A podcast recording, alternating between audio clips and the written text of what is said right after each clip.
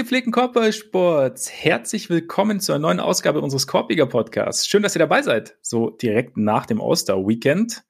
Pause ist, eine Woche Pause ist, es gibt keine Spiele und wir haben natürlich trotzdem diverse Dinge zu besprechen. Einerseits gibt es tatsächlich viele News, andererseits basteln wir uns natürlich auch selber sehr, sehr gerne Themen und deshalb sitzt er mir wie jede, jede, jede, jede, jede Woche wieder gegenüber der niemals Ungelenke. Ole Freaks. Mein Name ist Max Marbeiter und Ole, endlich Saisonhalbzeit, ne? Halbzeit ist geil. Ja, ich liebe es auch immer. Aber dieses Jahr ist auch besonders krass, oder? Das sind ja jetzt irgendwie, für manche Teams sind ja schon, ähm, also drei Viertel rum. Also es ja. stehen ja schon welche irgendwie bei 60 Spielen. Das ist schon, das ist schon echt, äh, nochmal ja. gefühlt ein bisschen später im Jahr. Ich glaube, sonst war es, also, wobei, nee, also das Datum ist an sich, glaube ich, ähnlich, aber die Saison hat einfach ein bisschen früher angefangen, ne? Ja, ich glaube, ja, ein bisschen früher angefangen und halt auch ein bisschen geraffter irgendwie wahrscheinlich. Aber ich fand es auch geil. So, ja, es sind jetzt noch 23 von 82 Spielen, so beim, beim Großteil der Teams. Ich habe mir dann gedacht, ob Halbzeit bedeutet quasi, wenn man es noch mit Playoffs und Finals dann sieht, so, dass dann jetzt vielleicht Halbzeit ist. Das, das kommt man, eher hin.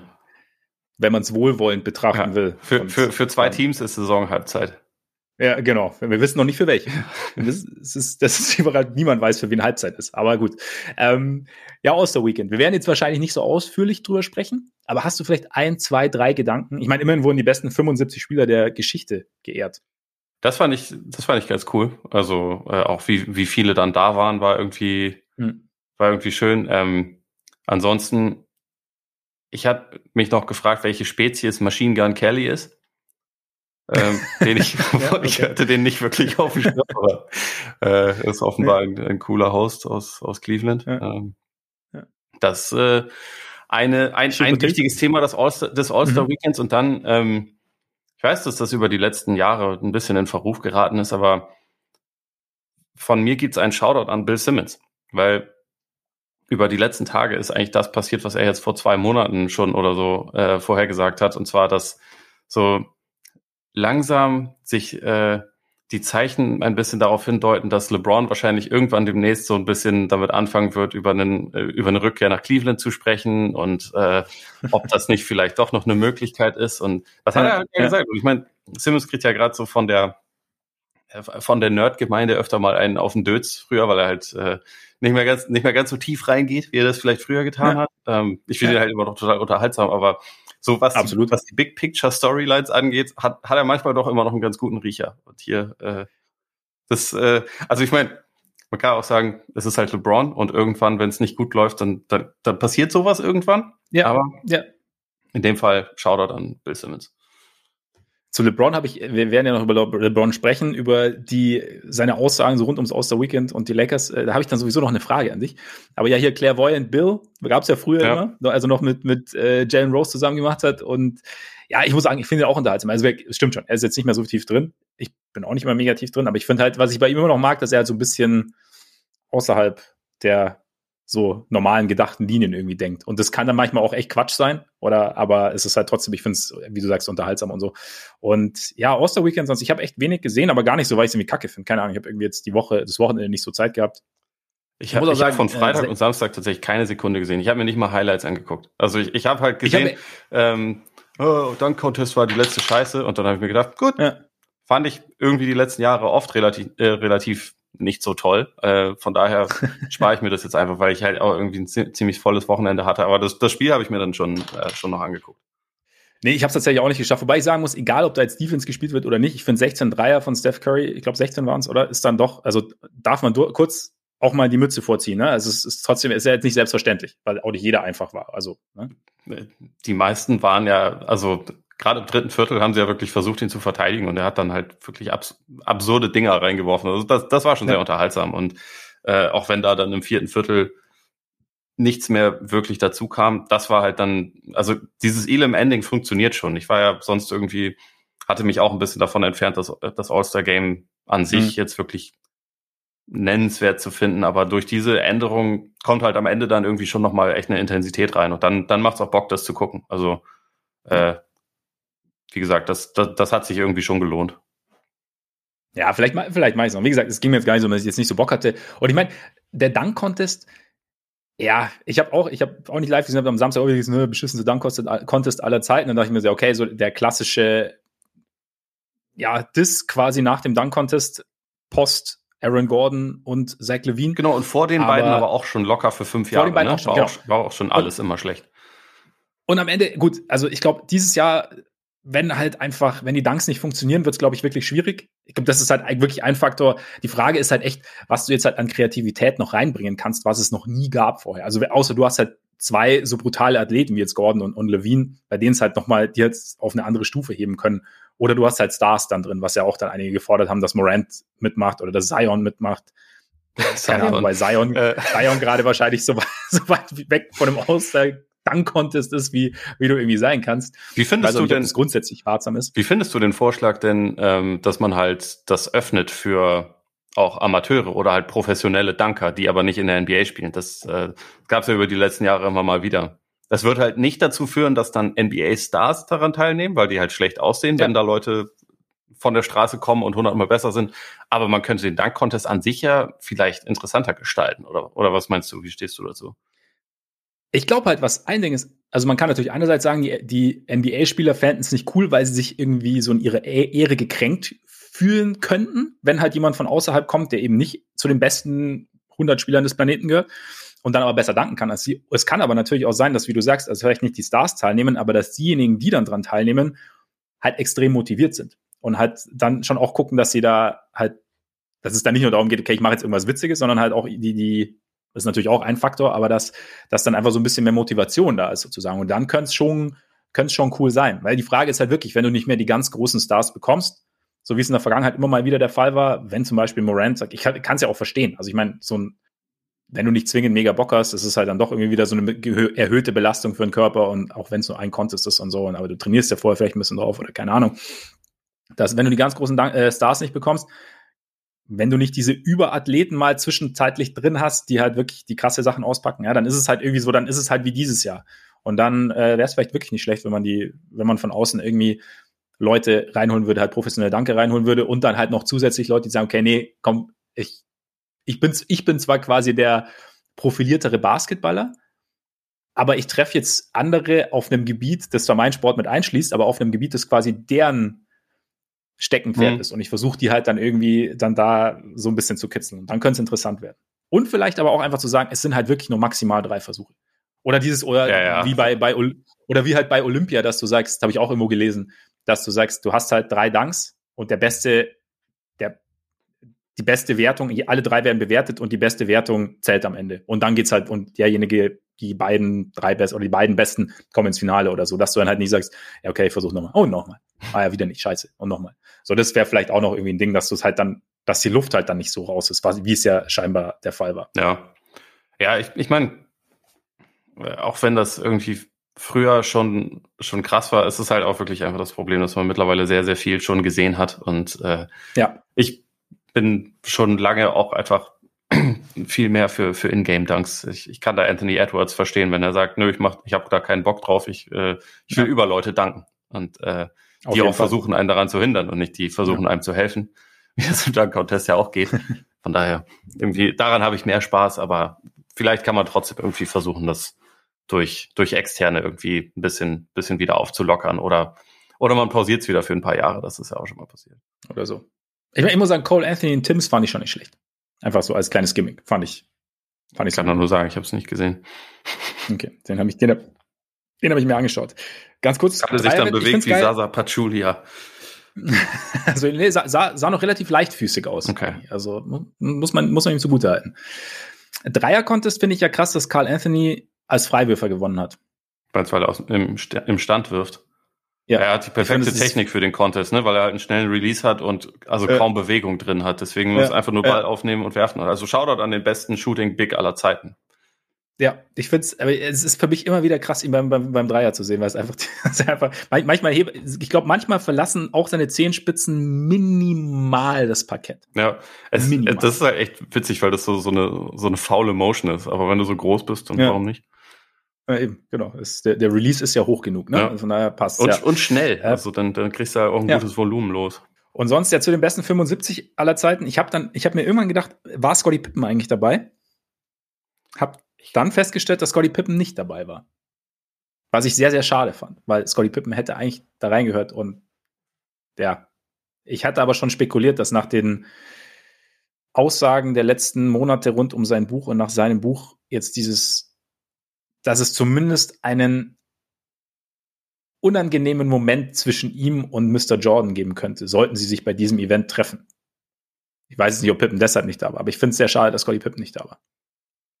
Ja, ich, ich, ich, weiß bei, ich weiß bei ihm nicht mehr, was, was los ist. Er wirkt, er wirkt sehr wütend und verwirrt. Irgendwie. Ja, er hat es ja auch nicht so leicht gehabt, hat er seinen Sohn verloren letztes Jahr und so. Mhm. Ist ja auch so ein, aber trotzdem, ja, es ist irgendwie, es ist irgendwie blöd, dass das so, na egal. Auf jeden Fall das noch. Äh, wir wollen aber heute natürlich eigentlich, eigentlich wollten wir heute gar nicht groß über das All-Star Weekend sprechen. Wir wollen eigentlich über die besten 10 unter 23 sprechen. Und ich habe dir ja gestern, ich habe dir ja gestern den, weil wir letztes Jahr haben wir unter 25 gemacht, haben wir dieses Jahr gesagt unter 23.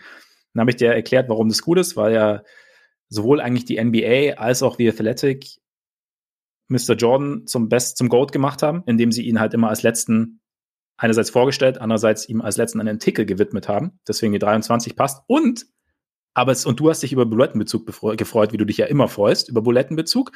Und heute ist der 23. Von daher passt es noch mehr. Siehst du mal. Sozusagen. Also, das ist halt dann aber auch schon wieder Meta, dass wir das so im Vorhinein planen und dann halt, weißt du, und also nicht mal bewusst, aber dass wir es spüren. Ja.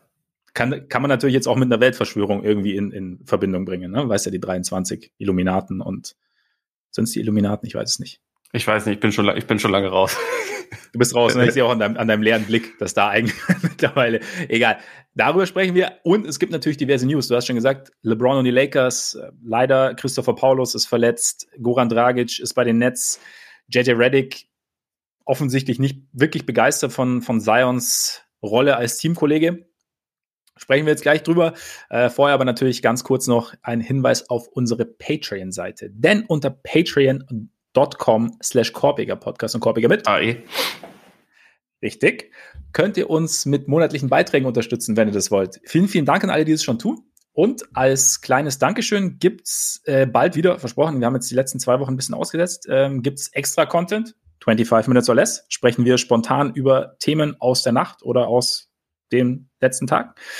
Und äh, unser neues Format, bei dem wir uns Spiele einzeln anschauen. Es gibt ja den Bandwagon, hier ganz normal auf unserem Kanal, bei dem wir uns Teams widmen. Und bei Patreon widmen wir uns einzelnen Spielern. Wir haben begonnen mit Kate Cunningham und haben unsere Patreon-Freunde abstimmen lassen, wer als zweites drankommt. Und wer kommt als zweites dran, Ole? Kuminga, Euder. Kuminga, Euder. Und das wird auch der Titel der neuen Folge dann sein, weil, also gerade, ne, Gruß aus dem Süden an den Norden und in die ganze Republik und auf die ganze Welt natürlich. Ne? Wir haben ja, wir sind auch international, glaube ich zumindest. Wie es ja, halt so als deutscher NBA-Podcast so ist, ne? in Deutschland zuhören, ja. aber. Ja, genau, genau. Auf jeden Fall, äh, das wird demnächst kommen. Schaut also gern rein und jetzt ab zu den News und ähm, ja, lass uns eher, lass am besten mit LeBron anfangen, oder? Weil das ja auch das größte Thema ist. Ja. Dass er, du hast ja schon gesagt, er hat so ein bisschen, ähm, er hat ein bisschen durchgehen lassen, wie es Bill Simmons vermutet hat, dass die Tür für eine Rückkehr nach Cleveland natürlich niemals zu ist, ob es dann ein Spieler sein wird oder nicht. Man weiß es nicht.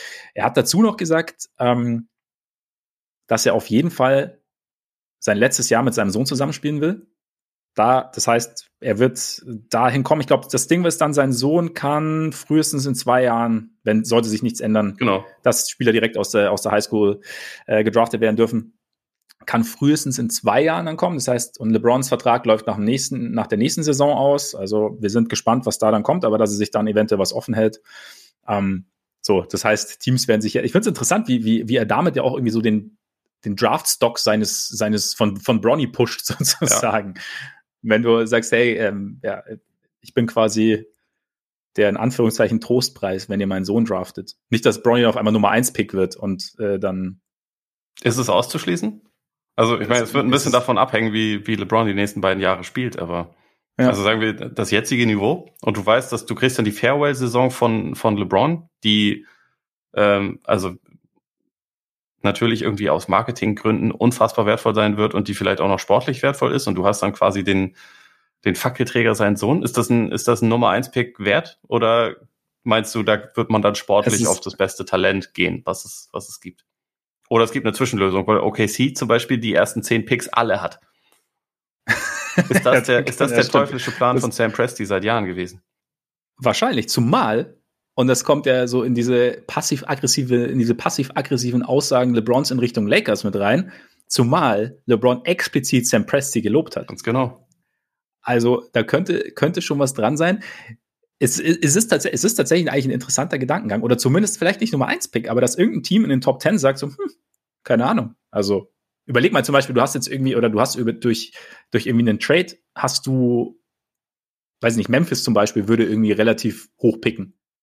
Weißt du? Dann sagt Memphis aber, ja komm, ich meine, unser Team steht eigentlich und nehmen wir doch mal ein Jahr LeBron mit oder sowas. Kann natürlich dann auch, ich, ich wie gesagt, meine Frage zu LeBron kommt noch. Interessant finde ich ja in dem, also in dem Zusammenhang, wen LeBron alles gelobt hat, ne? An GMs. Also sowohl halt Presti als auch Kobe Altman. Ja. Plus dann den Kollegen von den, von den Rams, die ja eben sozusagen für den kurzfristigen Erfolg ja, ja alle Picks angeblich so äh, weggetradet haben und deren GM, ich habe den Namen leider gerade nicht parat, hätte ich mir auch aufschreiben können natürlich, hätte geholfen, aber hey, ne? Du bist der Journalist, ich bin nicht mehr. das ist ja nur Eierlauf, da muss man sich ja den Namen ja. nicht merken. Äh, so ist es, so ist es, genau. Der auch ein äh, Fuck Them Picks ja. T-Shirt getragen hat bei, bei der Champ äh, Super Bowl Parade da darf man natürlich dann durchaus auch so mit anfügen, dass ist zum das Beispiel. Ist das nicht auch immer dein Motto? Hast du das, hast du das Ding also auch schon bestellt? ich habe, ich habe, ich habe das in, in, in der kompletten Farbpalette habe ich das im Schrank zu Hause. Also das, das auf jeden Fall. Wobei man da natürlich anmerken darf, dass ähm, zum Beispiel habe ich dann gelesen, Cooper Cup, immerhin Super Bowl MVP, ja auch gedraftet wurde von den Rams. Also so, ne? Aber ich finde es ganz interessant, dass ja, die, die Diskussion ja im Endeffekt ist, dass die Lakers ihren 27er Pick nicht in den Trade involvieren wollten, jetzt zur Trade Deadline, unter anderem, ja, vielleicht für John Wall, wie auch immer da, also, oder welches Angebot sonst noch so auf dem Tisch lag. Aber dass LeBron dann gleichzeitig Sam Presti lobt, dessen Hauptaufgabe ist, Picks zu sammeln, finde ich, ganz, find ich ganz interessant. Plus dann ähm, Kobe Altman, der ja eigentlich auch mit Hilfe des Drafts und natürlich dieses relativ smarten ähm, Jared Allen, dieses irgendwie dieses Team mit aufgebaut hat. Aber das, also ein Großteil der, der Cavs wurde ja auch von den, von den Cavs gepickt. Ähm, ja, was, was machst du denn so aus der Aussage oder aus diesem Lob? Naja, es ist halt auch ein bisschen dieses, dieses klassische Verklären, was man selber mit verantwortet hat. Und also die, die Situation, wie es die Kobe Altman vorgefunden hat 2018, als, als LeBron weg ist, die war ja eine, brutal schwierig war und er hat Zeit gebraucht. Und das ist aber eine Art von Zeit, die LeBron nicht hat und die er auch niemandem geben will. Also die er den Lakers nicht geben will, die er auch seinem nächsten Team nicht geben wollen würde. Deswegen macht es natürlich Sinn zu sagen, okay, die haben mehr Flexibilität äh, und die oder die haben, die sind in ihrem Neuaufbau halt schon so weit, dass sie jetzt auf einmal wieder junge und gute Spieler haben. Aber dass die Lakers das nicht haben, das ist ja auf seinem Mist selbstverständlich zu einem sehr großen Anteil mitgewachsen. Und also dieser, ja, man muss es immer wieder sagen, nicht besonders clevere Westbrook-Trade, der hat sie halt einfach quasi schachmatt gesetzt. Und dann, also zu mhm. erwarten, dass ein Westbrook und ein Pick für, für John Wall Trade, dass der dann die Saison rettet, das ist ja auch absolut kurzsichtig, aber spricht halt auch einfach nur wieder dafür, LeBron hat auch keine Zeit mehr für Langzeitplanung. Der will halt noch einen Titel gewinnen oder noch zwei.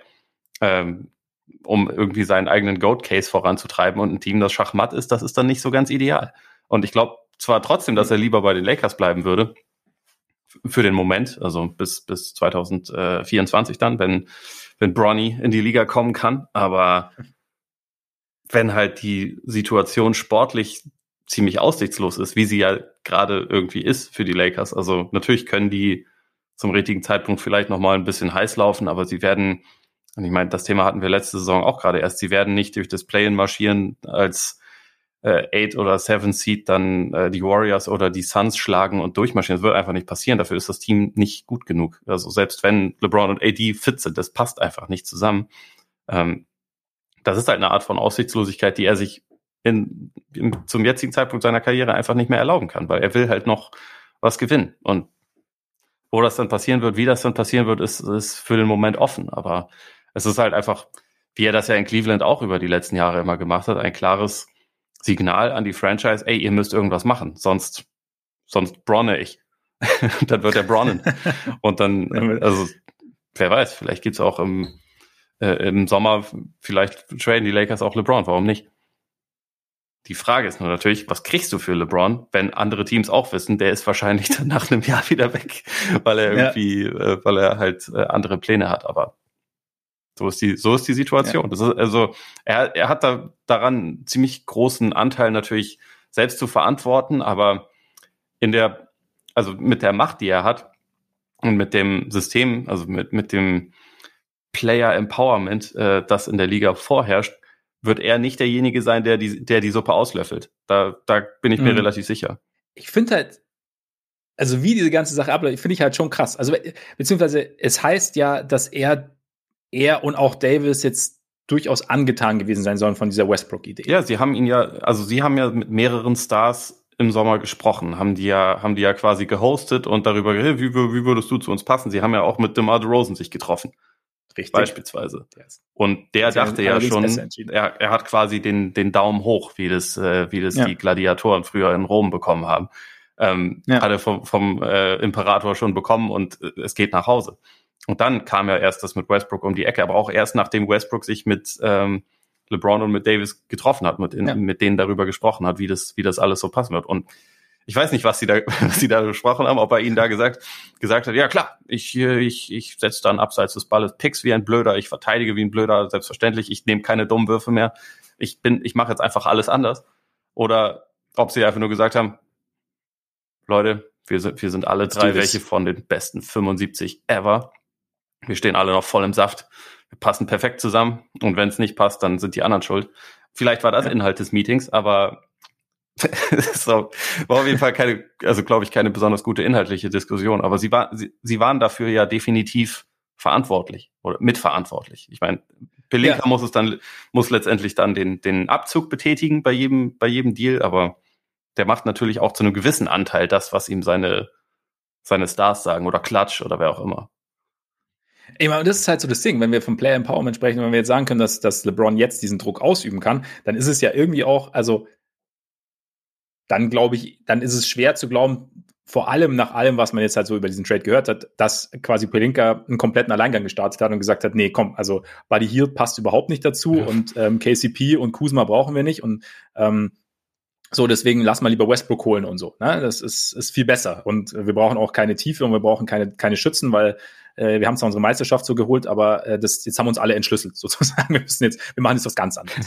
Also, weißt du, das, das ist für mich, ist für mich zumindest mal schwer vorstellbar. Und da, deshalb finde ich es irgendwie so, so ein bisschen schwierig. Und dann auch zu sagen, also wenn jetzt, wenn man jetzt diesen John Wall-Deal heranzieht, keine Ahnung, ich meine, was bekommst, also niemand weiß, was du, du bekommst John Wall als Spielertypen, der vielleicht besser passt, aber wie viel Basketball hat John Wall in den letzten drei Jahren gespielt?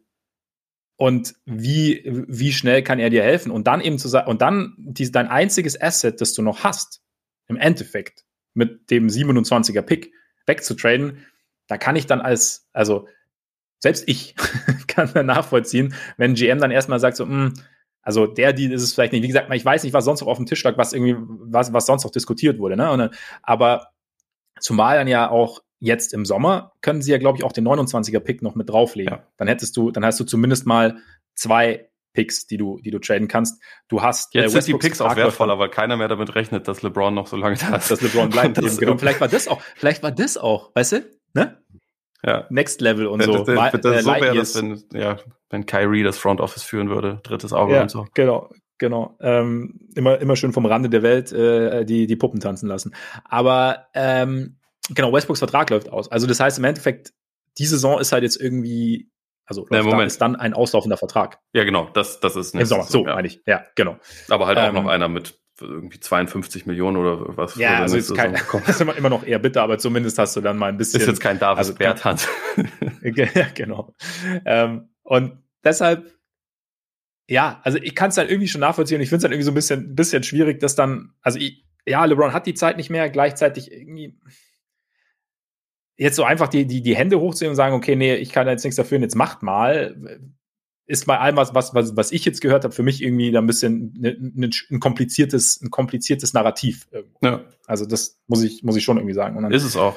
Aber weißt du, was, was mir da irgendwie immer wieder in den Sinn kommt, weil es ist ja jetzt, es ist die dritte Franchise, für die er spielt und die einzige, die halt stabil ist und die das halt nicht mit sich haben machen lassen, sind halt die Heat, weil die da Pat Riley sitzen haben und irgendwie eine klare, klare Hierarchie und auch eine, also eine gewisse Art von Vision. Und das heißt nicht, dass die, nachdem LeBron weg war, sofort genau wussten, okay, wir, wir greifen nächstes Jahr, sind wir wieder ähm, ganz oben. Aber die haben sich halt nicht in so eine Situation bringen lassen, wo dann eigentlich nichts mehr ging und oder mhm. wovon sie halt nicht zu 100 Prozent überzeugt waren. Und ich glaube, eine klare Struktur oder eine klare Vision gibt's halt weder bei den Lakers noch gab's sie vorher bei den Cavs. Die, das ist ja jetzt bei den Cavs auch aus der Not entstanden. Die hatten halt keine, die hatten halt keine, keine Möglichkeiten mehr, außer halt langsam wieder aufzubauen und haben dann mit einigen Sachen auch echt äh, so die richtigen Hebel betätigt und die richtigen Leute gefunden. Aber sie hatten ja auch ein bisschen Zeit dafür. Ne? Und das ist jetzt, ja. das hat gut funktioniert. Wie gesagt, mit mit Allen auch, dass, dass Mobley ihnen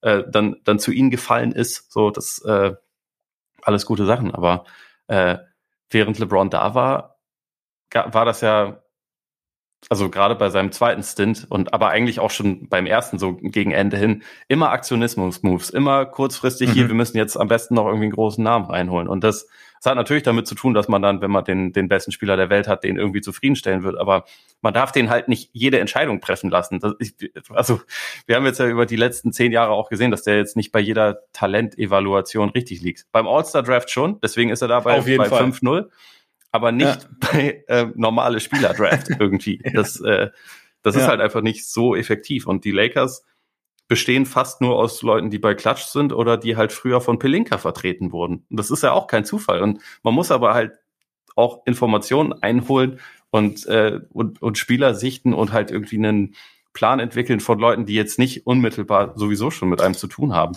Oder wo halt jemand sagt, hm, den, den kenne ich, gib dem eine Chance, gib dem einen Vertrag, wie letzte Saison mit, mit Montrezl Harrell. So, so der, der ist bei ja. uns äh, drin. Und selbst, selbst wenn man sich da natürlich schon hätte vorstellen können, dass das auch irgendwie passt, aber ideal war, war das halt alles nicht und besser ist halt irgendwie so ein breites Netz zu haben und das haben die Lakers halt, glaube ich, nicht. Ja, aber ich finde, das Krasse finde ich halt da, wenn ich immer dran denke, also ich meine, sie hatten diese Spiele ja schon. Also das finde ich, das ist für mich, mhm. und da ist dann so, okay, weil dieses, also, ja, keine Ahnung. Bestes Beispiel ist für mich Caruso, weil der halt einfach da ja. perfekt reinpasst und weil ich jetzt halt, wie gesagt, ich, ich darf ihn, wenn, wenn er nicht von äh, irgendeinem Vollpfosten aus der Luft geholt wird, darf ich ihn ähm, ihn genießen quasi. Aber also da, ich kann ich kann es halt nach allem, was ich dieses Jahr gesehen habe, ich kann es halt 0,0 nachvollziehen, dass man diesen Spieler, also einerseits als Spieler individuell, aber halt auch als im Teamkontext halt gehen lässt. Ich kann es ich kann's wirklich nicht nachvollziehen, ja. zumal dieser Vertrag, also ja, du hast irgendwie Lucas und ja, du hast irgendwie Tellen, Horton, Tucker, den du irgendwie persönlich total geil findest, als persönlich als Franchise, den du unbedingt verlängern willst und sagst dann, das und das wollen wir nicht zahlen meine, aber ich kann es echt, ich kann es absolut nicht nachvollziehen. Und dann eben, wie gesagt, dass du halt irgendwie ein funktionierendes System sozusagen irgendwie äh, eigentlich auslaufen lässt, nur um irgendwas anderes zu probieren. Keine, meinetwegen lass, lass noch, lass ich mir noch eingehen, dass man sagt, wir brauchen irgendwie jemanden, der die Minuten ohne LeBron irgendwie so ein bisschen, ja, rettet, in Anführungszeichen. Aber dafür opfer ich ja nicht die ganze Kapelle. Also, weil dann, dann bin ich dann wieder eher bei Daryl Morey, der halt sagt, also die Minuten, also der Backup meines und derjenige, der meinen besten Spieler vertritt, das ist halt irgendwie marginal am Ende. Ja. So. Und ja, also dann, und es geht halt auch, ja also die Kalkulation geht schon deshalb nicht auf, weil LeBron-Teams halt LeBron-Ball spielen und deswegen in ja. seiner gesamten Karriere gab es, glaube ich, eine Saison, wo die Minuten ohne ihn nicht verloren wurden. Und das war irgendwie das, das, die zweite oder dritte Saison mit Miami, wo halt Wade und Bosch auch noch ziemlich im Saft standen. Und sonst ist das halt einfach das hat noch nie geklappt. so, dann, und jetzt, dann sich einzureden, Westbrook ist derjenige mit seinem Kloppervertrag, der das alles von. Äh, egal, ich will mich darüber nicht mehr aufregen. Ist, äh und jetzt, und da kommt meine Frage so ein bisschen ins Spiel. Okay. Es, ist, es ist wirklich nicht als Provokation gemeint, sondern es ist einfach was, weil es ist was, was, was wir eigentlich immer so als gegeben hernehmen, aber was mich, also ich habe da irgendwie so, ja, so zwei Dinge, was mich auch im Kontext zu der letzten Jahre und auch in dem, was, was du jetzt gerade angesprochen hast, irgendwie so ein bisschen, bisschen beschäftigt hat. Also Zach Lowe hat zum Beispiel in seinem Podcast jetzt auch gesagt, Einfach so, weil es halt normal ist. LeBron macht seine Mitspieler besser. So, ja. Gleichzeitig sprechen wir immer wieder darüber, seit Jahr, also eigentlich seit Miami-Zeiten, also seitdem er aus Miami weg ist, wie mies LeBron's Supporting Cast ist. Also es sind immer alle Spiele, also es ist immer so, ähm, keine Ahnung, Kevin Love war ein Blinder, äh, Kyrie ging, aber alles andere ist, ist eigentlich, du hast maximal ein oder zwei Superstars, die neben ihm existieren können. Alle anderen sind eigentlich, sehen wir immer als relativ schlecht an oder beziehungsweise geben ihnen geben ihnen nicht nicht diesen diesen ganz hohen Stellenwert. Und jetzt ist die Frage für mich, macht LeBron seine Mitspieler wirklich besser? Oder lässt er, also einerseits, oder lässt er sie vielleicht auch schlechter erscheinen, als sie sind? In unserer Wahrnehmung. Mhm. Weil, weil er halt eben so viel, so viel ähm, Gravitation hat, weil das Spiel so sehr auf ihn ausgelegt ist und weil ohne ihn dann so wenig funktioniert. Und ich habe selber keine Antwort drauf, aber das war irgendwie so, die Frage kam mir irgendwie so ein bisschen. Ist jetzt die Frage, meinst du die Wahrnehmung oder meinst du die Realität? Ich glaube, ich würde, ich würde beides in Frage stellen. Also okay. sowohl Wahrnehmung als auch Realität, weil ja. Okay, ich glaube, in der Realität ist es so, dass es, ähm, dass er viele Leute besser gemacht hat. Ähm, also gerade ganz vielen Rollenspielern hat er auch viele, viele Verträge verschafft, glaube ich. Ähm, es ist wichtig, dass man auf eine gewisse Art zu ihm passt und auch, dass man bereit ist, gewisse Sachen zu opfern. Also ich glaube, äh, er und Wade haben eine Zeit lang gebraucht, aber dann hat Wade natürlich auch massiv von ihm profitiert und LeBron mhm. hat auch von Wade profitiert und bei ja. Bosch auch, der hat viel seiner Offense geopfert, hat sich mehr als Verteidiger, glaube ich, neu erfunden und auch als Stretch Big und dadurch sind seine, seine Scoring-Zahlen dann sicherlich runtergegangen, aber er ist dafür halt auch zweimal Meister geworden und hat sein Spiel weiterentwickelt. Und wenn er nicht krank geworden wäre, hätte er, glaube ich, hätte sich, glaube ich, seine Karriere auch noch weiter sehr positiv entwickelt. Ja. Ähm, ja. Davis passt eigentlich, wenn er fit ist und seinen Jumper trifft, was er in der Bubble getan hat. Deswegen sind sie Meister Gut, geworden. Aber Davis passt, passt auch perfekt, ne? Also, ja. Dann, dann. Wenn er den Dreier nicht, ja. nicht perfekt, äh, oder wenn er den Jumper nicht so gut trifft, dann ist es so ein bisschen, bisschen hackliger, aber eigentlich, wenn man dann den richtigen äh, Supporting Cast drumherum hat, dann, dann passt super. Love mhm. musste sicherlich viel opfern und da er defensiv nicht der beste, der, der mobilste Spieler auch war, war das jetzt kein, und also war er, glaube ich, ein bisschen leichter Sündenbock, aber auch der hat ja von ihm profitiert, auch der ist ja neben ihm Meister geworden. Und das sind halt irgendwie so die Sachen, die man dann so ein bisschen gegenüberstellen will. Aber ich glaube, was die Wahrnehmung angeht, hast du schon einen Punkt, also weil das halt einfach auch schon, schon immer so ist, dass du neben LeBron wirst du halt nicht die Nummer eins sein. Weder in der Wahrnehmung noch in der Realität. So, ich glaube, der, der Punkt kommt dazu. Und, und, und, aber wenn wir jetzt zum Beispiel ähm, nur noch ganz kurz wegen Kyrie, mhm der hat von diesem einen Wurf, den er damals getroffen hat, auch mehr ja, profitiert ja, als jemals jemand sonst. Und der war ja in der Position halt wegen LeBron und nicht sonst, äh, nicht, nicht wegen sonst irgendwas. So. Ich, ich, meine, mir geht es auch so ein bisschen so um das Spielerische, weil ich finde, keine Ahnung, zum Beispiel Kevin Love ist für mich so ein Beispiel, wo du halt sagst, okay, ähm, Kevin Love war nie ein perfekter Spieler. Bei Kevin Love haben, also ich habe manchmal so den Eindruck und gesagt, ich kann mich da auch täuschen und es ist jetzt kein, es ist jetzt kein LeBron-Rant oder sowas. Es soll jetzt auch nicht sagen, oh, LeBron ist eigentlich, ähm, weiß ich nicht, Russell Westbrook in groß auch kann so, ne? Nee, also auf keinen Fall. Und also war jetzt auch nicht böse gemeint gegenüber Russell Westbrook, tut mir leid. Aber was ich damit sagen will, hau, es hau ist halt manchmal. Mal okay. weil, was, was ich damit sagen will, es, manchmal habe ich schon so das Gefühl, dass die, die, die Schwächen der Mitspieler LeBrons deutlich mehr rausgestellt werden. Also es ist immer, LeBron ist, hat irgendwann diesen Punkt erreicht, an dem er nicht mehr, nicht mehr dafür verantwortlich war, wenn irgendwas nicht so richtig gelaufen ist. Das heißt, man hat es dann irgendwie zum Beispiel Kevin Love, schlechter Verteidiger oder hat, hat das irgendwie nicht gebracht. Und, und, irgendwann, ja, hat man Kevin Love nicht mehr, also weniger, mehr für das gesehen, was er nicht ist, als für das gesehen, was er ist. So ein bisschen. Und aber, aber auch aus dem Grund, dass er in einer Situation dann war, wo es ja dann halt einfach auf der höchsten Stufe geht und wo halt, ich meine, darüber reden mhm. wir ja immer, in den Playoffs geht es weniger um deine Stärken, sondern mehr um deine Schwächen, weil die halt stärker akzentuiert werden. Und das ist halt, wenn du wenn du weißt, es geht wahrscheinlich gegen die Warriors in den Finals, die äh, alles haben, was, was es braucht, die halt eigentlich ein perfektes Team sind, dann geht, dann, dann sprichst du ja über, also mehr über das, was jemand nicht kann und weshalb er für die Situation nicht der Ideale ist. Deswegen, ich finde, das ist so ein, so ein Geben und Nehmen, weißt du, weil Kevin Love war sicher, ja vorher ja. einfach in Minnesota und hat da nie die Playoffs erreicht. Hat zwar ja. 30 und 15 aufgelegt, aber hat halt nie die Playoffs erreicht. Ist halt dadurch irgendwie Auf jeden auch Fall. Eine, ich mein, also so ein schwieriges Geben und Nehmen. Ich weiß auch nicht. Er hat, er hat natürlich auch äh, eine brutale defensive Possession nach Kyries krassen Wurf gehabt, ne? Äh, das stimmt. Wo ich immer noch gegen, der Meinung bin, dass das mehr an Curry lag als an Love, aber er war dort. Er, er, war, er war, er war dabei ja. und in zentraler Rolle.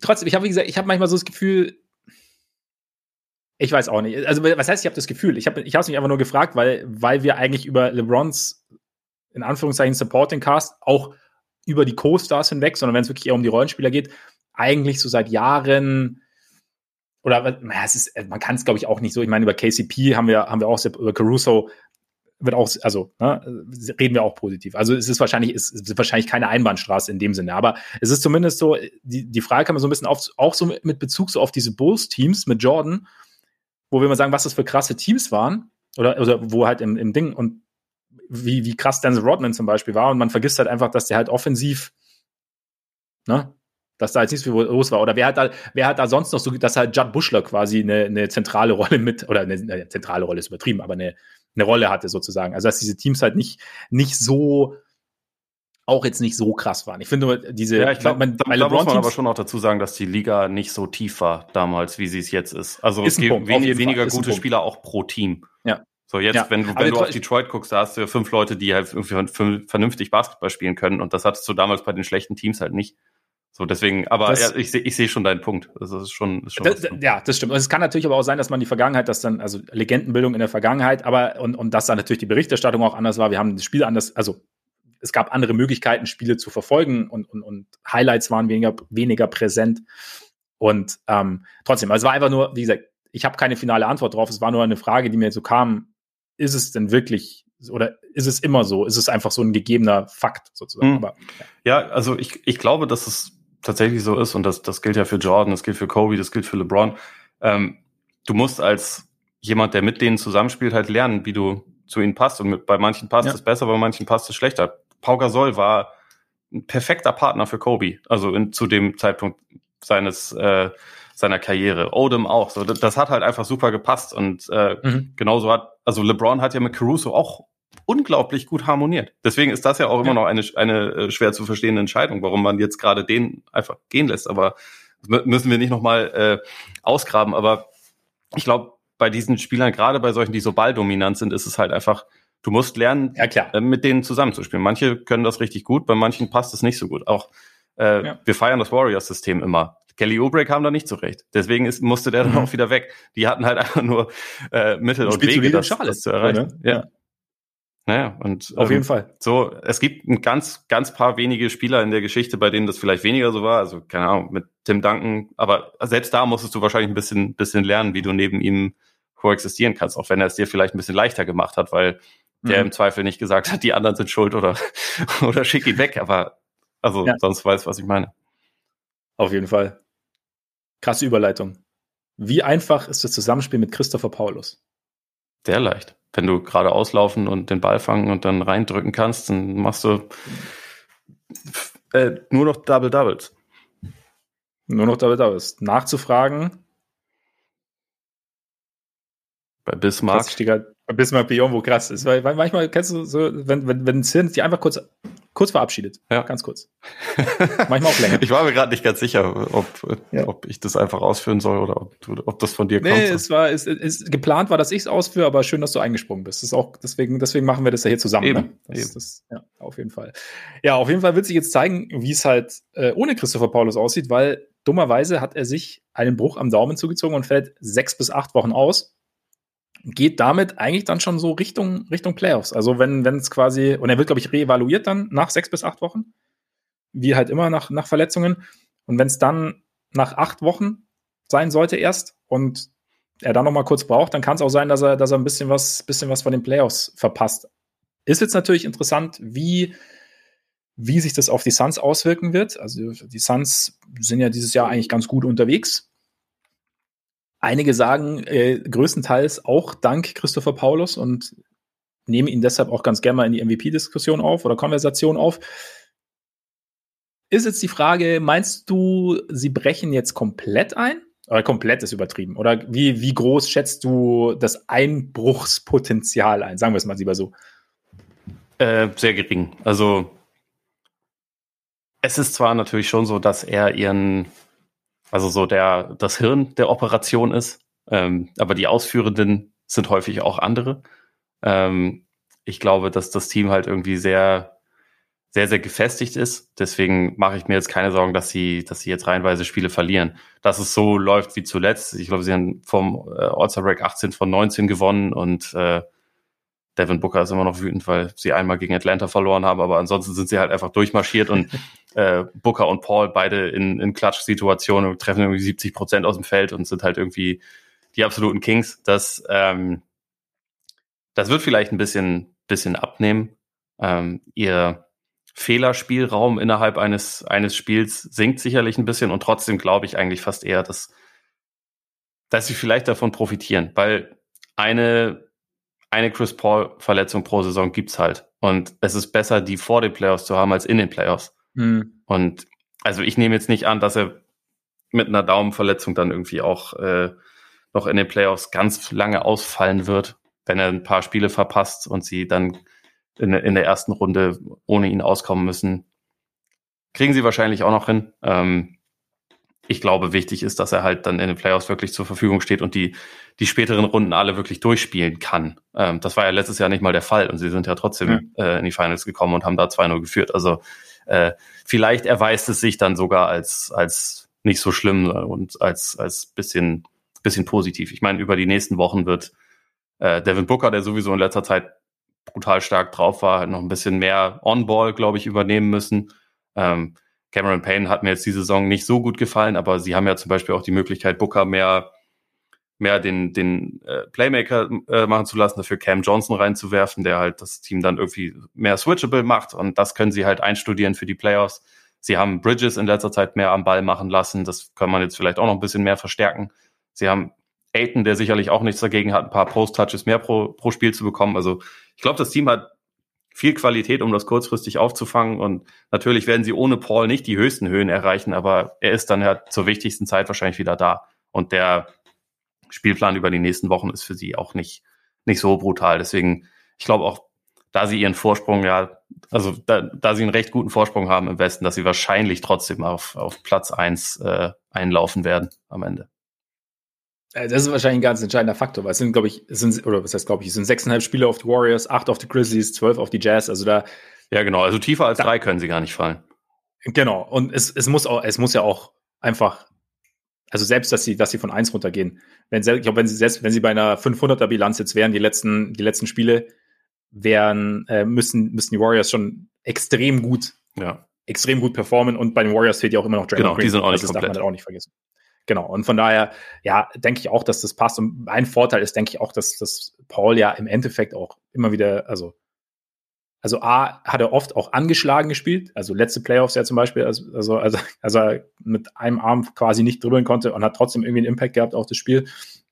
Und B, dauert es bei ihm normalerweise ja auch nicht wahnsinnig lang, um sich wieder zu integrieren. Und bei diesem Suns-Team glaube ich, oder kann ich mir vorstellen, dass es noch schneller geht, einfach weil du sagst, die sind halt so gefestigt und, und die, ja, die Struktur des Teams ist irgendwie so klar, dass halt, dass du ihn dann schon wieder relativ schnell wieder mit reinnehmen kannst. Und vielleicht ist es gar nicht schlecht, wenn, wenn, oder dann für die Playoffs auch, wenn, wenn Booker jetzt wieder ein bisschen mehr Playmaking übernimmt oder mehr, mehr On-Ball ist. Also sie haben, ist vielleicht auch so ein Light Years Ding, ne? Sie haben ja damals als Playmaker spielen lassen ja. und jetzt, jetzt quasi, jetzt ernten sie die Früchte ihrer frühen Arbeit.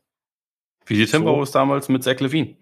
War in dem Moment, mhm. glaube ich, nicht so geil, aber hat ihm als Spieler insgesamt sicherlich geholfen. Hat ihm, hat ihm geholfen. Also ja, also da hat die, die, die alten Bande aus dem Norden und mittleren Westen der USA, ne, die, die Bulls quasi damit unterstützt. Ja, Shoutout an die alten Bulls, Talentfabrik. Towns, äh, ja. Wiggins, Levine, alle Allstars. Schon. Alle Allstars. Alle Allstars, so sieht's aus. Der ja, SC Freiburg der NBA. so, schön, schön, ja. Geil, dass wir eine SC Freiburg-Referenz in einem NBA-Podcast unterbringen. Ja. Das ist, das ist stark. Das ist noch, noch, noch beeindruckender als eigentlich Bulettenbezug, finde ich. Ja, deutlich. Thibodeau damals, der, der Christian Streich. Der Christian, ja, genau. genau. Ähnlich wortgewandt und gewaltig vor allem auch. Ja. ja.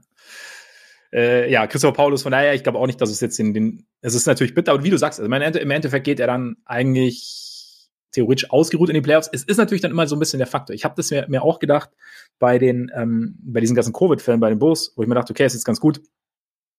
Lonzo kriegt ein bisschen Pause. Und dann kam aber diese blöde Knieverletzung bei Lonzo relativ schnell.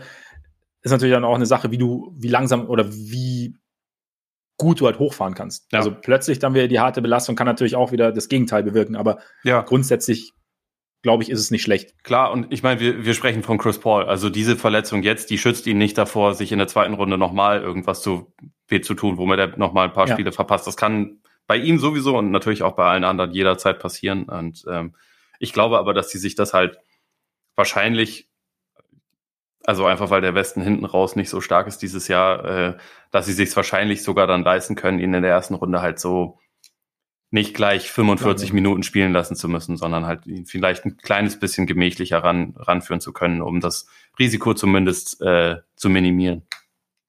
Ganz kurz, wie siehst du, wie sähst du denn Erstrunden-Matchup mit Suns ohne Chris Paul gegen die Lakers mit Davis in Topform, der sein Dreier so um die, mit um die 34 Prozent trifft?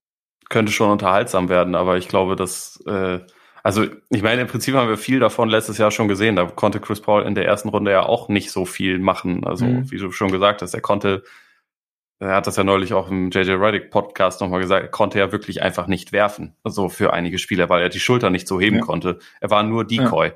Und ja. sie waren ja trotzdem ziemlich dominant in der Serie. Und äh, Lakers-Fans werden einem wahrscheinlich erzählen, dass es ganz viele andere Gründe hat, aber also und ein paar, ein paar sind vielleicht auch legitim, aber selbst wenn, äh, ich glaube, die Suns sind als, als Team tiefer, gefestigter und wissen besser, was sie machen wollen. Und wenn, wenn LeBron und AD da in Topform sind, dann kann man natürlich trotzdem nie sagen, die, die haben auf keinen Fall eine Chance, weil wenn man, äh, wenn man sie in ihrer allerbesten Ver Verfassung erwischt, ist das natürlich immer noch ein super Duo, aber ich, ich wäre einigermaßen zuversichtlich als, als äh, Suns-Fan, glaube ich, auch in diesem, in diesem Matchup.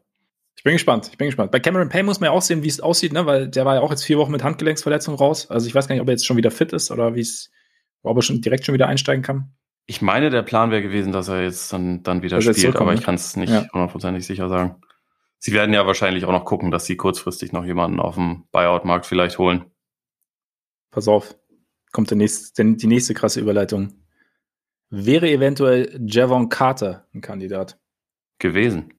Gewesen, richtig. Ja, Stimmt, schon bei den Bucks ja. angeheuert. Aber der wurde ja entlassen im Zuge der Verpflichtung der Nets von Goran Dragic und hat natürlich früher auch in Phoenix gespielt. Geht jetzt leider nicht mehr, aber Goran Dragic ist bei den Nets, Steve Nash anscheinend, der bei ihm, äh, der hat noch einen Bezug, früher bei den Suns mit ihm zusammengespielt hat, noch unfassbar, was für wir Synergien entstehen in so einem Podcast. Ähm, unfassbar. Auf jeden Fall äh, hat ihn hat ihn jetzt zu den zu den Nets geholt und ich muss sagen, so im ersten, also ja, Fragezeichen Goran Dragic, äh, der Mann ist 35 Jahre alt, ähm, hat auch in den letzten Jahren immer mal wieder oder hat immer regelmäßig mit Verletzungen zu kämpfen gehabt, auch un unter anderem äh, während der Finals, also sich da diese Fußsohlensehne gerissen hatte. Das war's doch, oder? Das war Plantar Fasci, also ja, ja, genau. Ja, genau. Also nicht diese Reizung, die es ja oft gibt, sondern hat sie sich, glaube ich, gerissen gehabt. Ähm, jetzt dann nach Toronto getradet worden eben, hat dann im, im Zuge des Lowry Deals, hat da fünf Spiele absolviert, dieses Jahr sonst im Endeffekt nicht, größtenteils gar nicht gespielt. So, ist natürlich die Frage, was, was kann er noch liefern?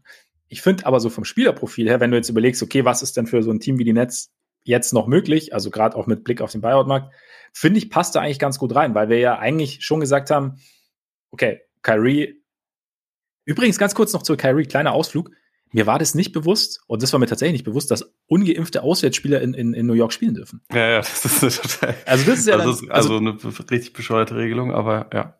ja. Da, und da muss ich sagen, dann, da kann ich dann, also ja, das ist Quatsch. Also dann, dann kann ich irgendwie dann, dann, da habe ich fast ein bisschen an Sympathien für Carrie, weil das geht, das ist ja, das ist ja wirklich Quatsch. Jetzt glaubst du auch wieder, dass die Erde eine Scheibe ist. Ja, ich, ich habe hier meinen Scheibenglobus hinter mir auch.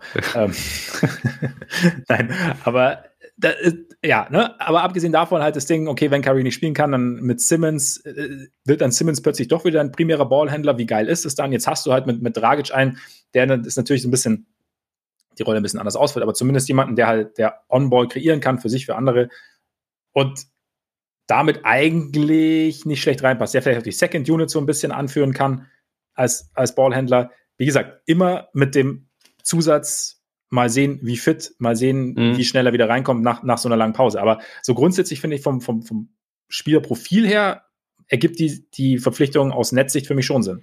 Wie, wie siehst du es? Ja, es ist halt ich bin mal gespannt, wie sich die, die Rotation dann sortieren wird, weil sie, also wenn man Cam Thomas noch dann mit dazu rechnet, hat man ja im Prinzip fünf kleine Guards jetzt. Die können nicht alle gleichzeitig mhm. spielen. Deswegen, also ich glaube jetzt auch nicht, dass Dragic, ähm, wenn es dann dazu kommt, irgendwie in den Playoffs am Ende von Spielen irgendwie dabei ist, aber bis dahin ist es ja auch noch ein weiter Weg und bis dahin haben die Netz ja häufig auch nicht alle ihre Guards zur Verfügung, sondern teilweise äh, ne, etwas weniger. Und also wie, wie, wie man ähm, beim Baseball sagt, ist er vielleicht erstmal einfach ein Innings-Eater, der während der Regular Season irgendwie ein paar Minuten bekommt und mal zeigen kann, was überhaupt gerade noch in ihm steckt. Und dann kann man mal sehen, wer dann wirklich äh, in, und vor allem auch in welcher Kombination gute Optionen sind, weil Mills, Curry, Irving und Dragic wirst du jetzt höchstwahrscheinlich nicht nebeneinander spielen lassen, aber irgendjemand wird halt immer was liefern. Ich weiß halt nicht, ob er in der, in der Hackordnung bei den Nets vor Mills oder Curry in irgendeiner Form jemals stehen sollte. Ich denke es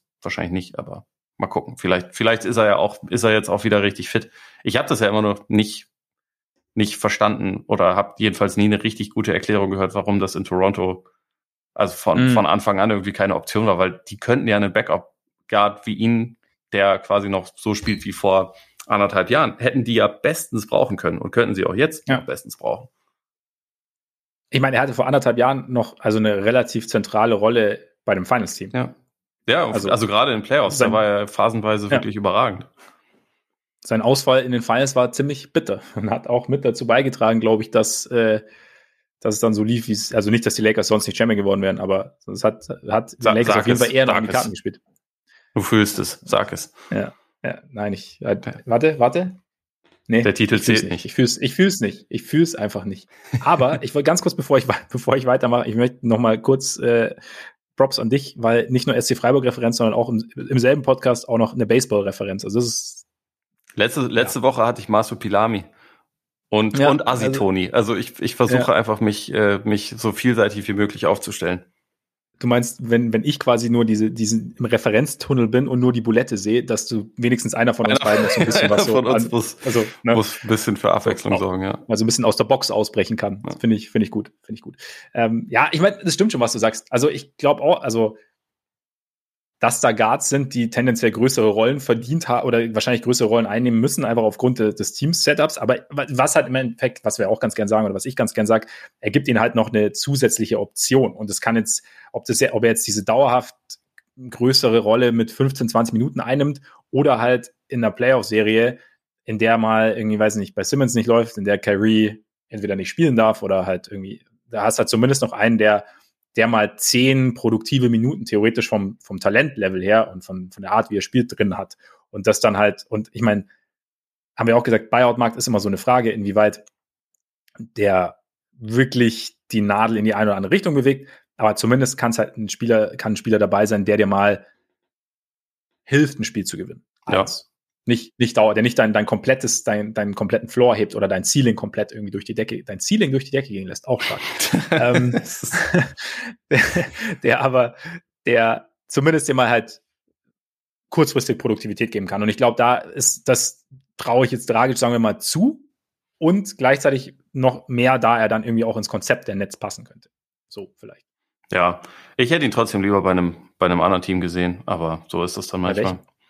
Also jetzt aktuell in Phoenix, aber auch irgendwie ja. bei den bei den Bucks oder bei bei den Mavs. Ich meine, gut, bei den Mavs, die haben jetzt Dinwiddie bekommen, war, war der Bedarf vielleicht ein bisschen weniger da, aber ich weiß nicht, Teams eigentlich eigentlich bei den Raptors, ne? Aber das, äh, ist ja offensichtlich kein Interesse da gewesen. De deswegen dürfen sie weiter mit einer Sechser Rotation spielen. Oder jetzt ja. mit einer Siebener Rotation. Sie haben ja Thaddeus Tentakel bekommen, aber das ist noch eine Referenz. Magic. Ha! Unfassbar. Wahnsinn.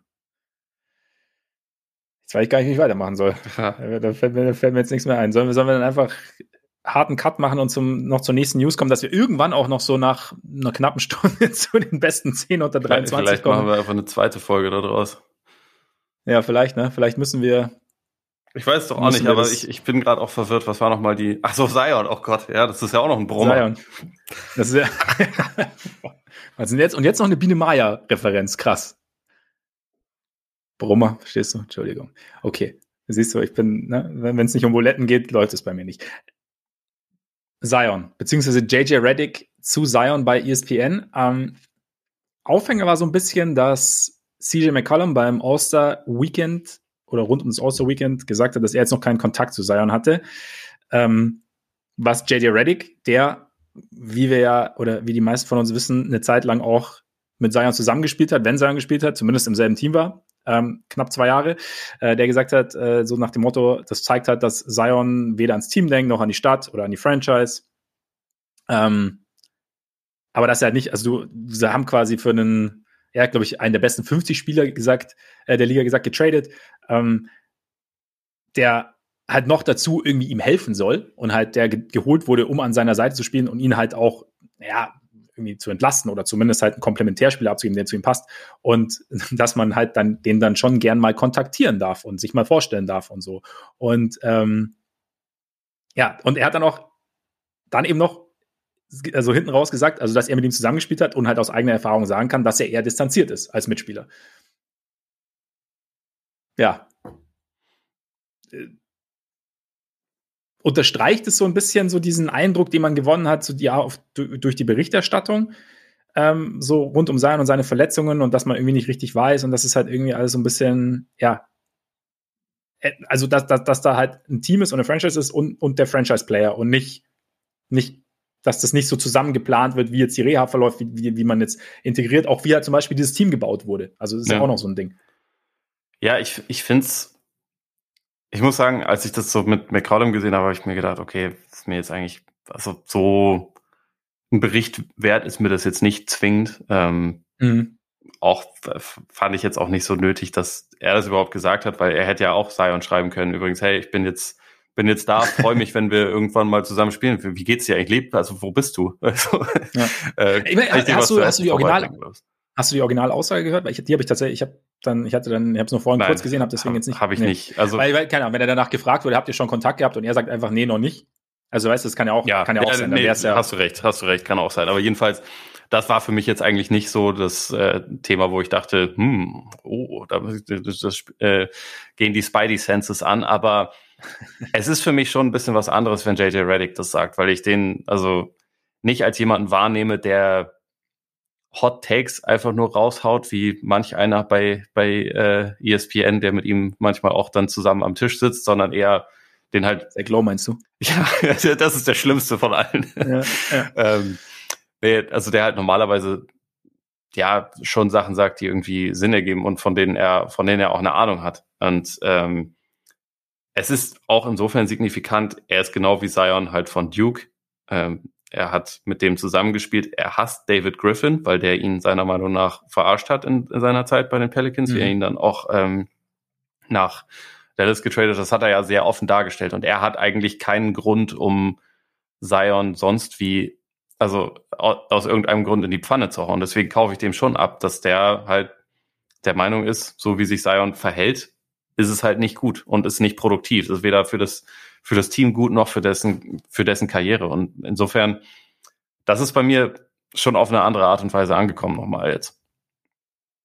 Es, es stimmt eigentlich. Also vor allem, mein, du hast ja Duke angesprochen und wenn man halt seinen Old Man in the Three Podcast hört, also er ist schon äh, Dookie for Life und so. Und da ja, ist, da also ist schon war auch letzte also, Saison oder ein bisschen davor war er auch mal in dem Podcast. Also äh, ja, genau, richtig, genau. Also und da und ja, wenn man so ich spekuliere jetzt mal, aber so wie du es darstellst, also auch, dass du sagst, es ist jetzt nicht die riesen News, sozusagen, wenn CJ McCollum einfach sagt, ja, wir hatten jetzt noch keinen Kontakt.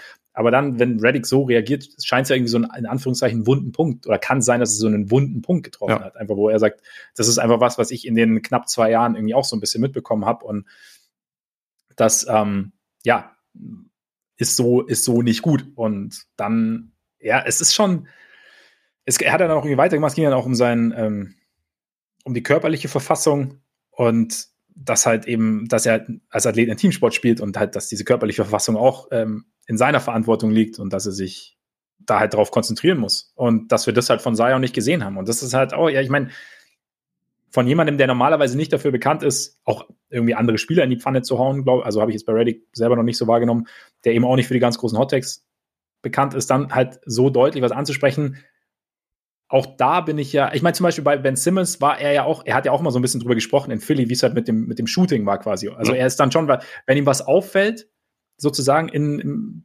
Zusammenspiel oder im, in der Zusammenarbeit mit einem Teamkollegen, dann spricht er halt irgendwie drüber. Und das scheint ja auch was gewesen zu sein, was ihm halt während dieser, während dieser Zeit in New, Orleans aufgefallen ist. Und dann, ja, dann, von daher finde ich es ganz interessant. Ich meine, keine Ahnung, was machst du jetzt draus? Also die, die Pelicans werden Zion, Zion jetzt nicht traden. Wir wissen nicht, wann Zion zurückkommt und ja, in einem halben, dreiviertel Jahr, sagen wir mal, er spielt nächste Saison wieder, CJ McCollum ist noch da, es harmoniert wunderbar und auf einmal stehen die Pelicans in den Playoffs. Kann ja auch sein, dann ist es scheißegal. Ich finde es irgendwie ganz, ganz interessant und irgendwie bestärkt mich auch dann so ein bisschen. Es wäre jetzt eigentlich eine sensationelle Überleitung. Es bestärkt mich auch ein bisschen in der Art und Weise, wie ich meine Top 3 der besten 10 Spieler unter 23 gerankt habe. Ja, es, ist als Cliffhanger schon ziemlich geil. Eigentlich, eigentlich muss man das dann in eine andere Folge rübernehmen, oder? Ich, ja. ich weiß ja. es gar nicht. Was meinst du? Das Ding ist halt, wir sind jetzt bei einer Stunde. Es, Leute, jetzt, ihr kriegt mal live, also nicht live, aber irgendwie auch live mit, wie wir das jetzt besprechen. Wir werden das auch nicht rausschneiden. Wir lassen das jetzt einfach so, würde ich sagen. Ja, müssen wir halt noch eine Folge machen, oder? Ja, oder wir, also, wir, wir setzen einen brutalen Trenner rein, der einfach nur so ein ist und dann machen wir weiter. Lass, lass, uns aufhören, lass uns aufhören zu überlegen. Lass einfach, äh, lass einfach auf die U23 kommen.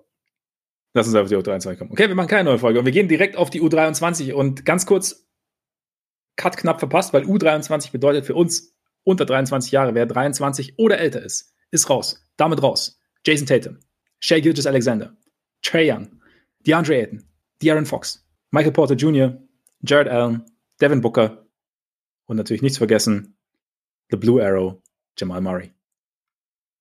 Korrekt.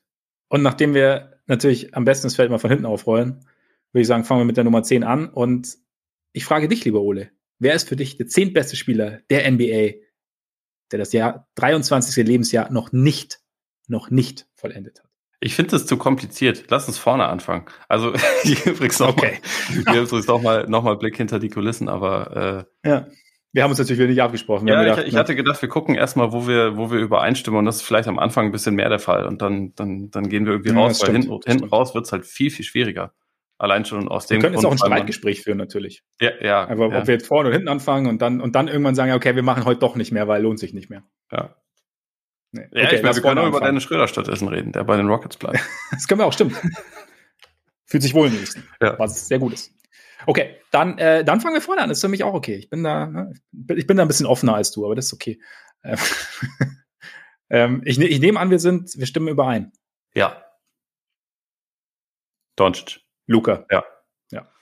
Ja. Äh, ich habe da, also auch hier wieder keine Absprache, aber ich habe so äh, mir für mich selbst einfach äh, mit Tiers gearbeitet. Ähm, und also okay. die, die, Leute, die ich dann in die Tiers packe, sind auch jetzt nicht alle. Hättest du mir auch mal Bescheid sagen können, ne? aber muss, muss ja nicht. Eben, ist ja okay. Eben muss nicht. Und äh, Generational ist das eine. Und da ist halt mhm. halt Luca drin. Ähm, yep. Wir haben ja schon des Öfteren über ihn gesprochen, deswegen muss man das auch nicht äh, zu viel jetzt machen. Und wir werden im, im Zuge des Bandwagons ja auch nochmal über ihn sprechen. Ja, genau. Aber ich also würde halt sagen, so von allen jungen Spielern, er ist derjenige, der im Prinzip keine Lücken so hat, was, was irgendwie Körper oder spielerisch äh, ist. Es geht jetzt eigentlich fast ja nur noch um das Mentale, also dass er irgendwie sein, sein Fitnesslevel die ganze Saison über passt und nicht erst irgendwann mittendrin. So eine gewisse mhm. professionelle Mentalität, vielleicht so eine Bereitschaft, sich in den Dienst der Mannschaft zu stellen, vielleicht auch, also abseits des Balles sich zu bewegen und so. Das, das kann alles besser, wissen, äh, besser werden. Das hat er jetzt sogar Mark Cuban mal öffentlich gesagt. Und es gibt auch keine Garantien, dass er da hinkommt, aber ich finde, er ist derjenige unter allen äh, U23-Leuten, die wir gerade haben, der halt mehrfach MVP werden kann und eigentlich muss, ähm, wenn es mhm. Wenn's ansatzweise so weiterläuft, wie es laufen sollte. Ähm, in dieses Tier hätte ich sonst halt nur vielleicht Sion gesetzt, den ich jetzt gerade nicht werte, weil das ist ich habe ihn jetzt einfach mal quasi nur unter, ähm, nur in Klammern irgendwo hingeschrieben, aber der hätte für mich auch das Potenzial, Generational Player zu sein. Momentan habe ich recht große Zweifel, dass er da hinkommt, aber das, was man letzte Saison teilweise von ihm gesehen hat, war halt schon einzigartig und äh, ja, mit niemandem vergleichbar am ehesten noch mit Charles Barkley, aber dann auch noch irgendwie auf eine andere Art und Weise und in einer ganz anderen Ära und so und als, als Point und so wenn wir das irgendwann mal über ein paar Jahre permanent sehen, dann ist da quasi auch nach oben alles offen. Aber mhm. momentan ist halt für mich in diesem Generational Tier ist halt, ist halt Luca. Ja, okay. Also Luca quasi die einzige Nummer eins. Also ich habe ja diese Tiers nicht gemacht, weil, wie gesagt, mal die Brieftaube aus Hamburg ist anscheinend irgendwo falsch abgebogen auf dem Weg nach, nach Süden. Also von daher ähm, habe ich, aber ich habe Luca genauso, weil ich finde auch, der ist halt einfach der der kompletteste sozusagen und ist halt auch einfach, glaube ich, derjenige, der, ja, wie du sagst, einfach ein generational Talent ist. Und dann habe ich aber, also ich habe dann, ich habe Zion tatsächlich gerankt, aber eben nicht, nicht an zwei, sondern da habe ich jetzt tatsächlich Ja. Nicht fair. Weil für mich, also A, er hat halt dieses Jahr diesen krassen Sprung gemacht, aber er, ist, er liefert für mich eigentlich mittlerweile so dieses Rundum-Paket, das ich mir von einem Franchise-Player wünsche, der, der auch ein, ein, ein ja, eigentlich einen Meisterschaftskandidaten oder, oder auch, auch ein, ein Championship-Team anführen kann. Also er ist ähm, offensiv, also wir haben ja, über, über ihn haben wir auch schon oft gesprochen, aber halt, dass er, dass er offensiv für sich kreieren kann, dass er für andere kreiert, dass er gleichzeitig aber eben dieses, dieses Selbstlose in sich hat, dass er so, sowohl auf dem Feld, indem er sich halt bewegt, als auch dann als Leader eben alle irgendwie mitnehmen kann, der ähm, dieses Feuer mitbringt auch. Das ist ja auch, das klingt immer ein bisschen platt, aber zumindest halt, was, was Steigerung angeht, der Dreier fällt mittlerweile besser. Äh, Defense ist vielleicht noch so ein Ding, aber eigentlich ist, ist Jar für mich halt einfach ein, jetzt schon, äh, dank dieser Saison natürlich, einfach ein, ein Cornerstone theoretisch für ein, oder halt das Fundament im Endeffekt für ein, für ein Champion, potenzielles Championship-Team. Also ja. ob sie die Meisterschaft gewinnen nicht, aber halt Contender sozusagen. Und das, ja, sehe ich jetzt bei anderen noch nicht. Ja, ich habe ich hab ihn mit einem anderen Spieler im, im potenziellen Superstar-Tier und also ich meine, Morant ist, mhm. ist schon einer, aber ich habe irgendwie ja. bei diesem Ranking auch versucht, bisschen Potenzial halt irgendwie auch mit einzubeziehen, weil ich meine, bei, bei dem Alter sprechen wir ja teilweise auch über Rookies und die sind nun mal noch nicht fertig und ich finde es halt trotzdem auch ja. spannend, sie dann nach ihrem Talent irgendwie einzusortieren.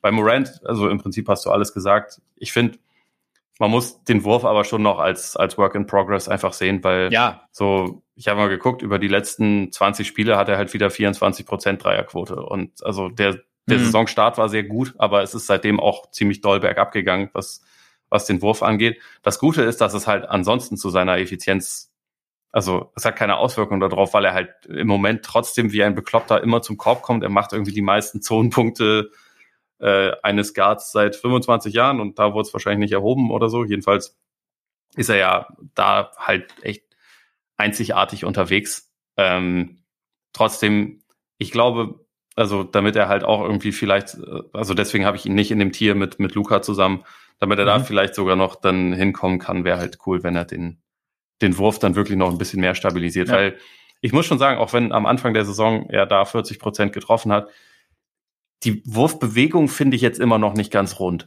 So, die sieht für mich immer noch so ein bisschen schief aus. Und äh, das ist dann natürlich auch ein bisschen eine ästhetische Sache, aber die Resultate sind jetzt auch wieder nicht so gut und ähm, mal gucken, wie sich das über die nächsten Jahre entwickelt. Ja. Aber ansonsten ja. gibt's bei ihm jetzt jedenfalls auch nichts zu bemängeln. Ja, ich habe ja mal gesagt, so, also als wir uns die mal, oder die Grizzlies auch mal näher angeschaut haben, dass halt bei ihm, dass ich halt finde, dass er die, die, die Beine so wahnsinnig nah beieinander hat. Und das ist natürlich, da hast, da kriegst du natürlich mangels dann Balance schon eine größere Varianz theoretisch rein. Vielleicht auch im Laufe einer Saison. Ich meine, das könnte wenn man jetzt mein Narrativ bestärken wollen würde, was ich natürlich in dem Fall tun will, könnte man natürlich sagen, je länger so eine Saison dauert, desto, ja, desto müder werden vielleicht auch mal die Beine, beziehungsweise desto schwerer ist es halt dann quasi die Balance zu halten, wenn du, wenn du die Basis so schmal setzt, wie es, wie es Jar tut. Aber wie gesagt, das ist eigentlich so meine Spekulation und passt jetzt halt in meine Erklärung rein. Aber stimmt schon, was du sagst auf jeden Fall. Das ist der Wurf, wenn der irgendwann noch kommt. Ich meine, was halt für mich das Ding war, dass er, klar, zuletzt ging es bergab, aber dass er grundsätzlich mal seinen Wurf gesteigert hatte schon mal. Das ist halt schon mal so ein, so ein, so ein Ding, okay, da ist, also ich, wenn jemand es schafft, seinen Wurf zu steigern, dann sehe ich dann auch immer noch, also das ist für mich schon mal ein guter Anhaltspunkt, dass es irgendwann auch so sein kann, dass es halt sich auf einem soliden Level einpendelt. Also weil, klar, wir sagen immer, muss doch irgendwie möglich sein, aber manchmal ist es halt einfach nicht so möglich. Also Beispiel bis jetzt Ben Simmons. Aber bei Jar haben wir zumindest mal schon mal eine Steigerung gesehen und das lässt mich dann irgendwie, das hinterlässt einen optimistischeren Blick bei mir, ja. lässt einen optimistischeren Blick zu bei mir. Dann genau. Ich habe dann an drei habe ich halt potenziell halt Zion, einfach um das halt kurz abzuschließen, auch mhm. wenn er halt dieses Jahr noch nicht gespielt hat, aber tendenziell nach allem, was man gesehen hat, wie du sagst, potenziell generational Talent, habe ich ihn jetzt halt irgendwie da drin. Jetzt, du hast gesagt, potenziell Superstar ist jemand, also hast du noch jemand anderen drin bei Ja? Wer, wer wäre das? Evan Mobley. Habe ich mir gedacht. Bin, ich bin nach wie vor ein großer Fan. Ähm, würdest du mit dem Ranking, also wenn, wenn du jetzt quasi Zion ausklammerst, würdest du damit übereinstimmen oder, oder habe ich den zu hoch? Ich habe Mobley ähm, Stand jetzt. Es ist ein bisschen, bei mir ist es natürlich ein bisschen durcheinander, weil ich Zion jetzt so mit Potenzial genommen und Mobley Stand jetzt. Mhm. Ähm, habe ich äh, Mobley tiefer also einfach aufgrund der, der teilweise noch halt präsenten offensiven Schwierigkeiten. Ja. Ja. Deswegen. Ja, wenn man nach der aktuellen ich, Qualität guckt, dann, dann äh, genau. müsste er da noch nicht, noch nicht stehen. Genau, potenziell, potenziell auf jeden Fall. Also ich meine, wir haben ja, wir haben ja drüber gesprochen, also über die Defense wurde ja grundsätzlich schon viel gesprochen, aber wir haben ja auch so im, im Zuge des Cavs Bandwagons so ein bisschen über das gesprochen, was wir uns offensiv bei ihm so auf, äh, ausgedacht haben oder was wir gesehen haben. Und da, wie gesagt, da ist halt Potenzial da sozusagen. Und wenn das halt dann irgendwann halbwegs mithalten kann mit der Defense, dann ja, dann hast du auf jeden Fall einen potenziellen Superstar. Würde ich, würde ich, würde ich dir zustimmen. Ich habe halt jetzt, wie gesagt, ich habe halt eben nicht diese Tiers. Deswegen kommt bei mir jetzt schon, ähm, aber auch so ein bisschen mit Blick auf Potenzial Anthony Edwards. Hm. Weil der Punkt ist für mich, ähm, er ist jetzt schon, er, es ist alles noch, es ist alles, die Konstanz fehlt noch so ein bisschen, aber er hat für mich so ein bisschen das, das Potenzial oder ich, ich habe so den Eindruck, dass er ein dominanter Offensivspieler werden kann und ein guter bis sehr guter Verteidiger. Und klar hat er jetzt nicht so diese, also Mobley spielt vielleicht dann noch eine, eine zentralere Rolle dann aufgrund seiner Position, weil ein, ein, mobiler Big, der gut verteidigt, plus dann noch offensiv was liefern kann, passen kann, ist natürlich dann quasi so ein bisschen das, das Sahnestück. Momentan sehen wir es ja auch so ein bisschen mit Embiid, Jokic, äh, Janis auch. Ähm, aber bei, bei Edwards habe ich so den Eindruck, dass er mit dem, wenn er das Potenzial komplett entfaltet, wir reden hier viel vom Potenzial natürlich, dann, ähm, dass er auch ein, ein sehr, sehr wichtiger Teil einer erfolgreichen Franchise werden kann. Ja, ja, interessant. Ich, ich hatte Edwards äh, an, an sechs und habe dazu äh, geschrieben, wahrscheinlich habe ich ihn zu hoch, aber ich mag ihn, so okay. I don't give a fuck, weil ich mir einfach, äh, ich kann ja, ich kann ja mal kurz sagen, mein, mein drittes Tier heißt, heißt ähm, Franchise Guy und da, also mhm so als, als, als höchstes. Und da habe ich ihn zusammen mit, mit Kate Cunningham, LaMelo Ball und halt, und halt Anthony Edwards. Äh, mhm. Und ich habe ihn da quasi unter die beiden gepackt, weil er zwar physisch die besseren Tools hat, von, also natürlich, so äh, ist einer der, der krassesten Athleten in der, in der gesamten mhm. Liga. Das ist ja einigermaßen offensichtlich auch. Der Wurf ist zwar noch ein bisschen streaky, aber kann eine Waffe werden und äh, er kann, glaube ich, auch noch besser lernen, zum Korb zu kommen und so. Aber ich glaube, so Gefühl fürs Spiel ist der zentrale Unterschied zwischen ihm jetzt zum Beispiel und, ja, und, und Kate und auch Lamello. Mhm. Und trotzdem bei, bei Lamello und ihm war ich lange hin und her und ja, eigentlich auch bei, bei Kate. Also deswegen in, innerhalb dieses Tiers ist es jetzt auch noch keine, keine definitive Sortierung zwischen, zwischen denen. Ich finde, es könnte sich vom Potenzial her ungefähr in die gleiche Richtung bewegen. Bei bei allen drei weiß ich nicht, ob sie zum Beispiel mal der beste Spieler eines Championship-Teams sein können, aber der zweitbeste sicherlich. Und halt Fundament mhm. eines sehr guten Teams, glaube ich, halt auch. Und äh, deswegen habe ich sie irgendwie so zusammengruppiert.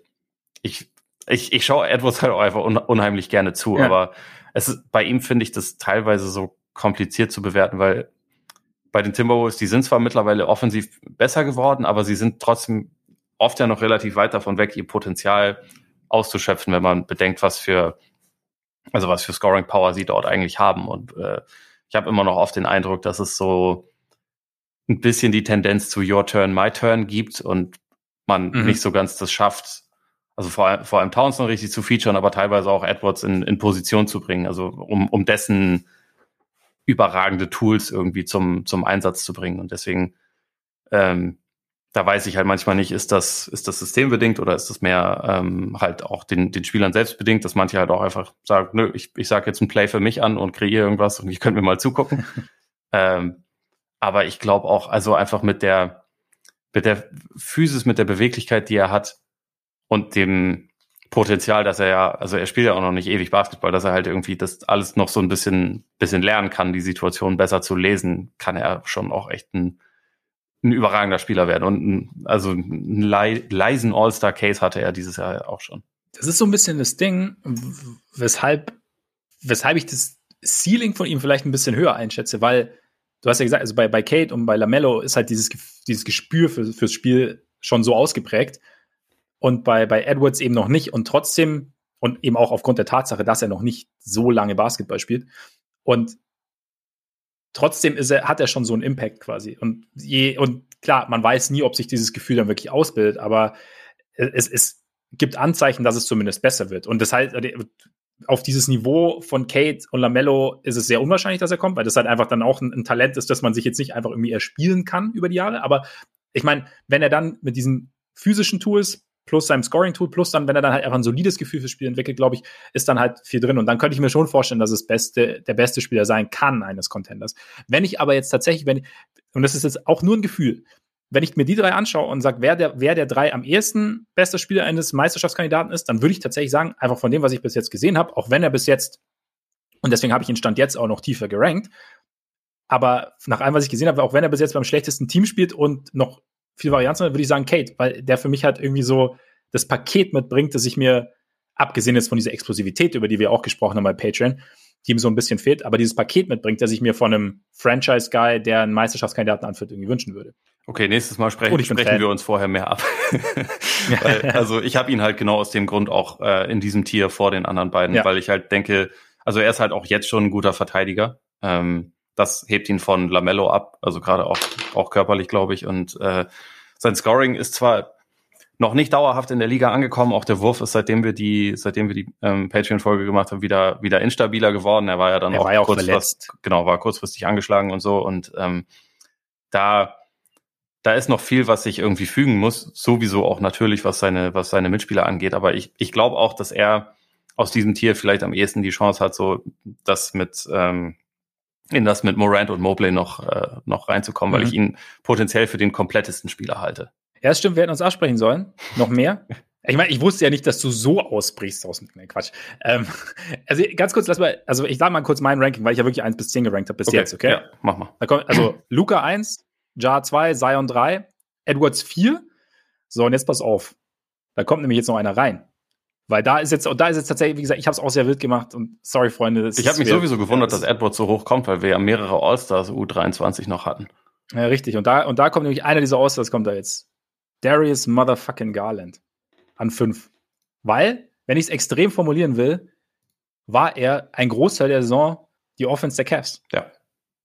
Und hat es geschafft, diese, also in dieser Funktion das Team äh, überraschend an die Spitze des Ostens zu führen. Offensiv. Ich meine, wie gesagt, da kommt natürlich noch was anderes mit rein. Die Defense gehört dazu. Aber trotzdem, also ich finde schon, die Art und Weise, wie er dieses Jahr spielt, ist er bisher, also das ist jetzt halt irgendwie so ein, deswegen ist es so ein bisschen schwierig, die Liste bei mir, weil es halt, das jetzt ein Status Quo, eine Status Quo-Platzierung ist, sozusagen. Ja.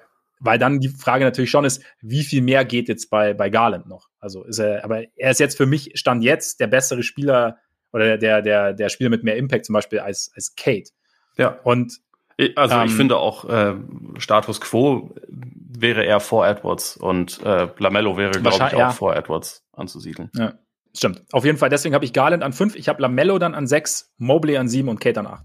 Naja, dann, dann reden wir zumindest über die, über die, die richtigen Namen. Das ist ja genau. eigentlich auch die Hauptsache. letztendlich ja. ist es ja also eine, also eine glorifizierte Übung, um äh, ein bisschen über die, die besten jungen Spieler der Liga zu reden. So ist es. So ist es. So ist es. Genau. Und dann bei dir nächstes Tier? Ja, das nächste, das nächste Tier ist All-Star, aber lass uns vielleicht noch ganz kurz zu, zu Lamello mhm. was sagen, dann, ja. weil dann komme ich in das, in das Tier, wo dann Garland bei mir auch mit drin ist. Aber bei Lamello ist irgendwie, ich finde, er ist so mit der unterhaltsamste Spieler von allen natürlich, also irgendwie so, so seine natürlichen Passing Gifts, die er hat und irgendwie auch dieses Unvorhersehbare finde ich halt, finde ich halt total cool. Ähm, ich habe halt eigentlich nur Fragezeichen, ähm, was irgendwie seine, seine Scoring-Chops jetzt angeht. Also er kommt mhm. in dieser Saison irgendwie schon seltener zum Ringen als, als, als äh, letzte Saison, was natürlich auch systembedingt sein kann, aber was ich trotzdem irgendwie immer erwähnenswert finde, weil er halt ist nicht der, nicht der allerexplosivste Typ ist. Er ist dafür halt recht lang, aber das sind so Sachen, so geht selten an die Freiwurflinie. Und dadurch ist er momentan halt relativ abhängig davon, dass er schwierige Würfe trifft. Und ähm, darin ist er, ist er nicht schlecht, aber halt auch nicht richtig gut. Und das ist halt so ein bisschen meine Frage. Kommt er irgendwann an einen Punkt, wo er wirklich ein, ein richtig guter, explosiver Scorer auch sein kann? Oder mhm. ist das ein Teil seines Spiels, der vielleicht einfach, den er, wofür er halt Hilfe braucht mit Spielern, die, äh, die als Scorer dominanter auftreten können? Da bietet ja. Charlotte ihm ja auch schon ein, zwei, ein, zwei Möglichkeiten, so mit, mit, ähm, mit Bridges oder auch teilweise mit, mit Terry Rozier, der ja auch heiß laufen kann wie kaum ein anderer Spieler. äh, und wenn er dann, wenn er dann mal fit ist, auch mit Gordon Hayward. Also es gibt da ja Optionen und kein Spieler soll in seinem Team irgendwie die, die alleinige Scoring-Option sein, schon gar nicht, wenn man so ein überragender Passer ist. Aber ich glaube, für diesen Sprung zum, zum richtigen Superstar wäre es halt noch wichtig, dass er irgendwie sich als Scorer noch weiterentwickelt. Aber ansonsten, ja, Lamello auch äh, cooler Typ, natürlich. Äh, sehr, sehr, sehr, sehr unterhaltsam als Spieler. Nichts hinzuzufügen tatsächlich meinerseits. Gut, dann Äh, also das sind bei mir jetzt die Top 6, also Luca, Morant, Mobley, Kate, Lamello, Edwards, so in der mhm. Reihenfolge. Und dann wird's bei mir total wild. Also weil das nächste Tier okay. heißt, heißt All-Star. Ähm, und eigentlich hatte ich dafür, ja, so zehn Kandidaten. Ich habe aber ja nur noch ein paar Plätze zu vergeben. Deswegen, ich, ich kann ja, ja. mal sagen, wenn ich da, wenn ich alles drin habe und dann können wir irgendwie ja. mal gucken, wie wir das sortieren. Ähm, ja. Also ich habe da Jaron Jackson Jr., ich habe äh, Darius Garland, ich habe Scotty Barnes, Tyrese Halliburton, Tyrese Maxey, Tyler Hero, dein Freund, RJ Barrett, Anthony Simons, Franz Wagner, Jalen Sachs und Josh Giddy. womit ich auch nur sagen kann, es gibt viele gute junge Spieler in der Liga. Also viele, ja, die vielleicht auch noch, also auch ein Scotty Barnes, wenn der seinen, seinen Wurf entwickeln kann, dann hat der, glaube ich, aus diesem ganzen Gemisch das, äh, das größte Potenzial, um sogar noch, noch höher zu kommen, also äh, ja. was, die, was die Tiers angeht. Aber das sind halt einfach schon wirklich einige richtig gute Spieler. Das ist korrekt. Das ist korrekt. Waren auch bei mir in den Honorable Mentions, wären diverse aufgetaucht von diesen Spielen. Ich bin ja schon bei meiner Liste bei 9 und 10 angekommen, weil ich habe Garland ja schon vorher gehabt, habe Zion mit drin. Ähm, ich würde äh, tatsächlich rausnehmen, würde ich jetzt aufgrund auch meiner Liste, als ersten würde ich, würd ich Jaron Jackson. Oha. Also ist es und der also, steht bei mir an sieben. Kannst mal sehen. Nee, also raus, also quasi als ähm, der nächste, der käme. Ah, okay, okay. Na, dann, dann also raus in dem Sinn. Dann habe ich genau. falsch verstanden. Der ist jetzt bei mir eben, kommt jetzt bei mir an neun. Also, wie gesagt, Zion Garland, weil, ähm, ja, ich meine, der Dreier fährt jetzt zwar dieses Jahr nicht so, nicht so gut, wie es letztes Jahr der Fall war. Dafür finde ich, löst er vor allem ein, was, was er halt, was man sich so defensiv so ein bisschen versprochen hat, beziehungsweise mehr ein. Also er hat jetzt halt, haben wir auch schon mal drüber gesprochen, er, er schafft es jetzt sowohl rund um die Dreierlinie zu verteidigen, besser, ähm, als auch zu switchen. Er ist, er, er, hilft gut aus. Er ist, die Defense mit ihm ist deutlich besser. Er ist, kann auch im Post verteidigen. Also er kann halt quasi sehr, sehr viele Positionen übernehmen. Def defensiv hat sich, ich meine, Rebounding ist jetzt noch nicht so wahnsinnig, ist immer noch nicht sein, sein allergrößtes Fachgebiet, aber er hat sich gesteigert und ähm, er kann recovern, er kann switchen. Also er ist halt einfach dieser vielseitige, lange Verteidiger, ähm, den man sich erhofft hat. Und ganz wichtig, er fault auch weniger ja. dabei. Tatsächlich kann, sehr wichtig bei ihm. Kann deshalb äh, auch länger verteidigen, ja. sozusagen. Und ähm, das ist halt, und, und dieser Dreier, ja, ich meine, er hat da diese unorthodoxe Wurfbewegung, deswegen war ich am Anfang überrascht, dass er, oder letztes, ich meine, letztes Jahr war er um die 40 Prozent, ne? Oder äh, vorletztes, letztes Jahr war, oder war er zuletzt und hat kaum gespielt, aber die, so, die ja, genau. Saison davor ja. hatte er, glaube ich, 38 Prozent, das irgendwie bei acht Versuchen ja. pro Spiel oder also richtig hohes Volumen. Genau. Also ich war da eher überrascht. Also, wenn, wenn mir jetzt jemand den Wurf zeigen würde ähm, und dann sagen würde, okay, da, diese beiden Quoten, dann wäre er die, die 39 Prozent oder 38 Prozent wären eher die Überraschung für ja. mich. Aber wer weiß, also er hat es schon mal geschafft. Das heißt, wenn er sich dann, keine Ahnung, bei 37, 36, 37 Prozent einpendelt, wäre das ja schon okay. So, ne? Und, und ähm, deshalb ist es für mich potenziell, also dadurch, dass er jetzt dieses defensive Versprechen langsam einlöst, ist er für mich halt eigentlich ein Big Man, wie du ihn dir so ein bisschen wünschst, wenn der Wurf dann wieder so ein bisschen mehr ja. kommt. Und er selber, er, er attackiert selber auch mehr, finde ich, also offensiv. Das heißt, hat da irgendwie so seine, nutzt da seine Explosivität mehr, kann vielleicht auch so ein bisschen sein, dass das letztes Jahr so nach dieser Verletzung, dass da so ein bisschen, noch so ein bisschen Hemmnis da war und dass er jetzt so langsam halt das, das, das besser zu nutzen weiß. Und von daher ist, ist, sticht er für mich da aus der Gruppe schon ein bisschen raus, weil er, finde ich, halt für mich auch schon ein bisschen weiter ist jetzt. Als zum, also zum Beispiel jetzt die ganzen Rookies, die du genannt hast, also Barnes, ja. Wagner. Ja, er ist, er, er ist weiter um, auf jeden Fall. Ja. Also ich habe ich hab ihn an sieben und dann, dann Garland an acht. Ähm, okay, ja. Ich, ich finde auch bei Jackson, also wie du es gesagt hast, dieses defensive Potenzial ist halt ist halt super. Und ähm, was ich vor allem auch auffällig finde, weil das bisher nicht unbedingt der Fall war, er funktioniert in dieser Saison sowohl als als Vierer neben, neben Steven Adams, als auch als alleiniger Fünfer. Und also da haben, haben die Grizzlies auch irgendwie ein Net-Rating von, von plus fünf in diesen Lineups, also auch richtig gut. Und das war für mich immer so ein bisschen ein Fragezeichen, weil er so, ähm, also was langfristig seine Position sein soll. Und momentan mhm. ermöglicht er es seinem Team halt beides zu machen ich glaube glaub gerade langfristig, wenn man halt vielleicht schaut, wenn, wenn Adams Vertrag äh, ausläuft, vielleicht ist Jackson dann auch noch ein bisschen brummiger, als er das momentan ist. Vielleicht mhm. kommt er dann langfristig auf die fünf und kann da halt einfach dann wirklich ein Anker sein für dein Team. Und das, äh, das ist total wertvoll. Wie du schon gesagt hast, eigentlich ist das genau der Spieler, nach dem man sich momentan ähm, verzerrt. Ich glaube, er, er wird halt nie so Typ erste Option sein. Aber wenn er mit Moran mhm. spielt und dann auch noch mit Desmond Bain, den wir hier nicht drin haben, okay. weil er äh, sauoid ist, aber halt auch äh, äh, der, der sich ja auch zu einem super Spieler entwickelt hat, dann, dann kann er vielleicht auch einfach eine dritte Option sein. Und ich finde, das hat sich so gedreht, weil vor der Saison dachte ich, okay, die größten Fragezeichen habe ich bei ihm defensiv. Das hat sich, also jetzt zeigt er defensiv, was er kann und offensiv ist es eher so ein bisschen die Problemzone, weil er auch so ein bisschen, mhm. also ein bisschen unorthodoxe Bewegungsabläufe, finde ich auch manchmal ein bisschen krumm, nicht nur die Wurftechnik, sondern auch seine Fußarbeit mhm. manchmal. Aber er hat Tools. Es ist, ist halt, ich glaube, wenn er irgendwie da halt, letztendlich geht es ja einfach nur darum, dass er seine Dreierquote stabilisieren muss und wahrscheinlich wird er das tun und dann, dann reden wir halt einfach wirklich von einem, von einem, von einem All-Star-Kandidaten, der das halt auch wahrscheinlich ja. häufiger in seiner Karriere erreichen wird, wenn er gesund bleibt. Ja. Gut, dann Garland und dann müssen wir jetzt halt noch klären, du hast dann schon neun genannt, ne? Das, dann sag mal kurz, wer ist, wer ist bei dir die zehn?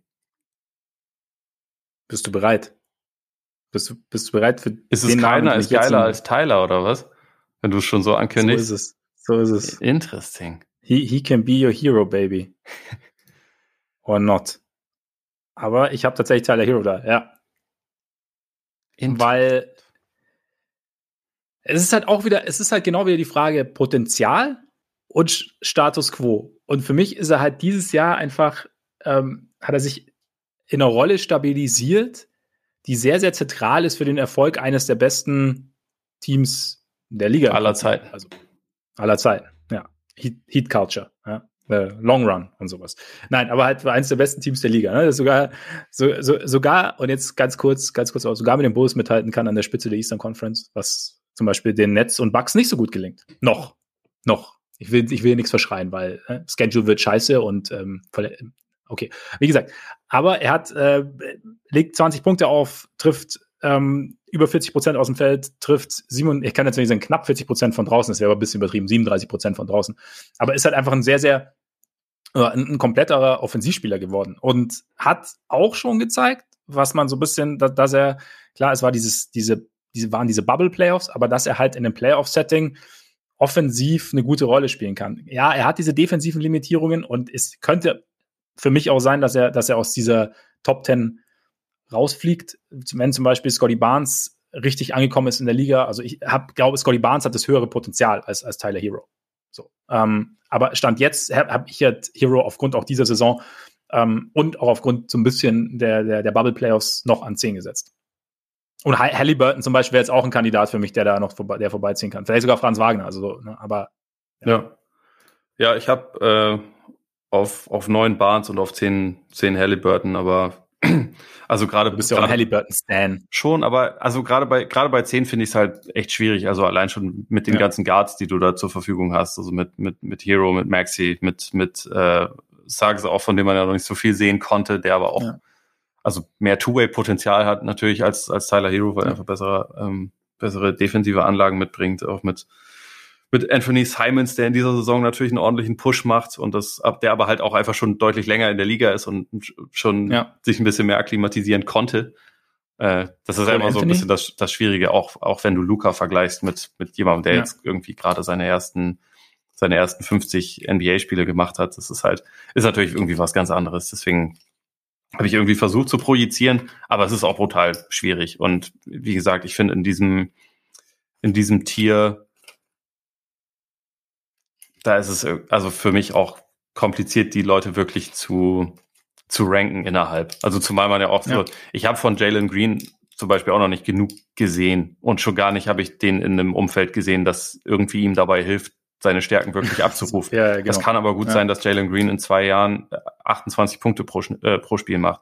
Ja. So, weil er halt ja. einfach diese, diese Tools hat und dann, aber den, den habe ich deswegen jetzt hier noch nicht groß, groß mit einbezogen. Ja. Aber ganz kurz, Barnes hätte ich, glaube ich, aus diesem äh, aus, aus diesem Mischmasch noch am ehesten, also an die Spitze gesetzt, weil ich glaube, dass er halt einfach diese, diese physische Begabung mitbringt, dass er also mhm. bisher das ähm, gerade zu Saisonbeginn geschafft hat, ohne jetzt einen richtig stabilen Wurf Wege zu finden, um sofort halt wirklich zu einem zu einem Problem zu werden. Also der halt irgendwie so körperlich sofort eine gewisse, gewisse Dominanz mitbringt, der ein guter Passer ist für seine Position, der ähm, ja. athletisch ist und das ja trotzdem auch irgendwie geschafft hat, scoren zu können. Das ist halt über die letzten Monate alles ein bisschen zurückgegangen. Ähm, auch, glaube ich, aus dem Grund geschuldet, dass die, dass die Raptors einerseits halt deutlich mehr Siakam gefeatured haben, der auch momentan natürlich einfach ein besserer Spieler ist und äh, es auch nicht so richtig geschafft haben, Barnes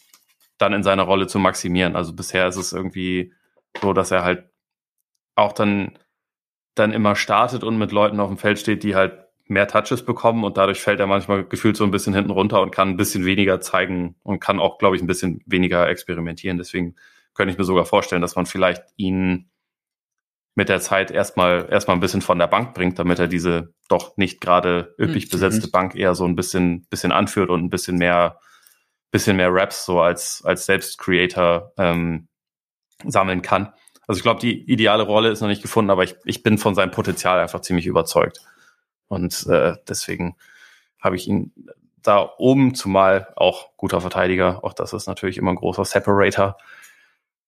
Und von den Guards habe ich stand jetzt Halliburton, einfach weil er so ein, so ein effizienter Scorer ist, weil er ziemlich starker Passer ist. Er ist jetzt auch nicht der Typ, der ganz viel Druck auf den Ring ausübt durch sein, durch sein Scoring, weil er jetzt auch nicht der, der allerexplosivste Athlet ist, aber trotzdem schafft er es irgendwie offensiv einfach ähm, gefährlich zu sein. Und die ersten Eindrücke aus Indiana waren jetzt auch nicht gerade schlecht. Das war, glaube ich, 20 und 11 steht jetzt aufgelegt über die ersten hm. Spiele. Das ist natürlich noch nicht wirklich zu gewichten, aber ich bin sehr gespannt auf seine, seine Zeit jetzt in Indiana und wie er, wie er sich da so ein bisschen austoben kann, wenn es nicht mehr eigentlich in der Hackordnung vor ihm stehende Guards gibt, sondern er halt ja. so ein bisschen die, die Show schmeißt. Ich glaube, da hat er eher das Potenzial als jemand wie Tyler Hero, so der Hauptgrund für eine gute Offense zu sein.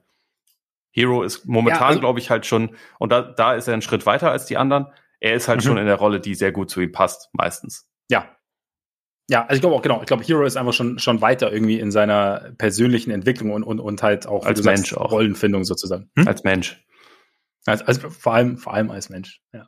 Nein, aber ähm, ja, deswegen fand ich Halliburton zum Beispiel halt schwer einzuschätzen, weil er halt in Sacramento, er hat ja viele, unter anderem dich, durch sein Potenzial und durch diese Flashes, die man auch häufiger gesehen hat, irgendwie begeistert und hat halt eben aber doch halt Guards vor ihm gehabt, die ja einfach mehr Anteile bekommen haben. Und jetzt in Indiana wird's halt interessant. Aber ich glaube, Potenzial ist halt auch so ein Ding. Wie gesagt, ich habe halt Hero, war für mich jetzt also diese Saison, also deswegen schwierig zwischen Potenzial und Status quo. Und, aber ich könnte mir auch vorstellen, dass wenn wir jetzt in einem, in einem Jahr drüber sprechen, dass dann eben Barnes, Halliburton vor, vor Hero stehen. Kann ich mir gut vorstellen. Ich weiß halt eben nicht, wie weit es bei Hero noch, noch gehen kann, sozusagen. Also was, was noch mehr möglich ist. Also dann.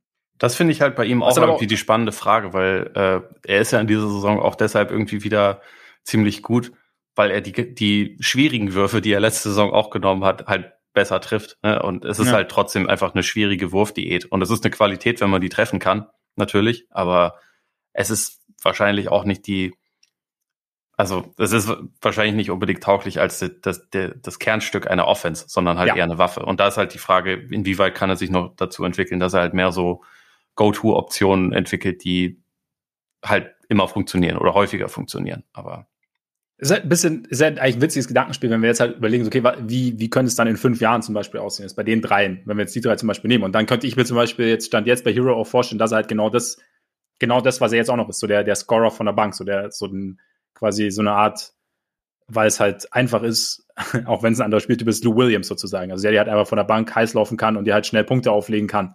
So, das, das, das halt seine Rolle Fans dein, dein Postfach äh, bombardieren, was aber nicht schlimm ist, weil du liest es ja sowieso nicht. So ist es, genau. Eben. Also schreibt ruhig, ne? Nein. es ist, und, es ist, es ist, wie gesagt, es ist nur so, es ist nur so ein Ding. Ich, das heißt nicht, dass es so sei, dass es so sein muss. Also ich sehe es jetzt überhaupt nicht. Also ich bin mir da auch nicht sicher. Aber es wäre jetzt so Stand jetzt was, was ich mir vorstellen könnte. Und bei den anderen vielleicht, dass da, und ich meine, liebe Heat-Fans, ne? Nicht vergessen. Noch, noch habe ich Tyler Hero vor diese anderen gesetzt. Also wenn, wenn ihr den Status Quo, dann schreibt dann eher Ole. Egal. Aber bei, bei, bei Barnes zum Beispiel, mein Gott, man gibt dann halt dem einen oder anderen, wenn wir sagen, ja, bei Barnes, dann muss sich halt der Wurf noch entwickeln oder so, dann gibst du ihm halt da den Benefit of the Doubt und bei, bei Hero sagt man so, ja, das wird eher nichts mehr. Ne? Das ist so ein bisschen. Ja, der eine ist im dritten Jahr, der andere ist Rookie. Ja, genau. Also das ist halt schon, da kann man so ein bisschen, das kann einem zumindest Tendenzen geben. Aber bei den anderen beiden, also Halliburton zum Beispiel, zentraler Punkt in der Offense, der eine Offense anleitet, wie du auch schon gesagt hast, könnte in fünf Jahren sein.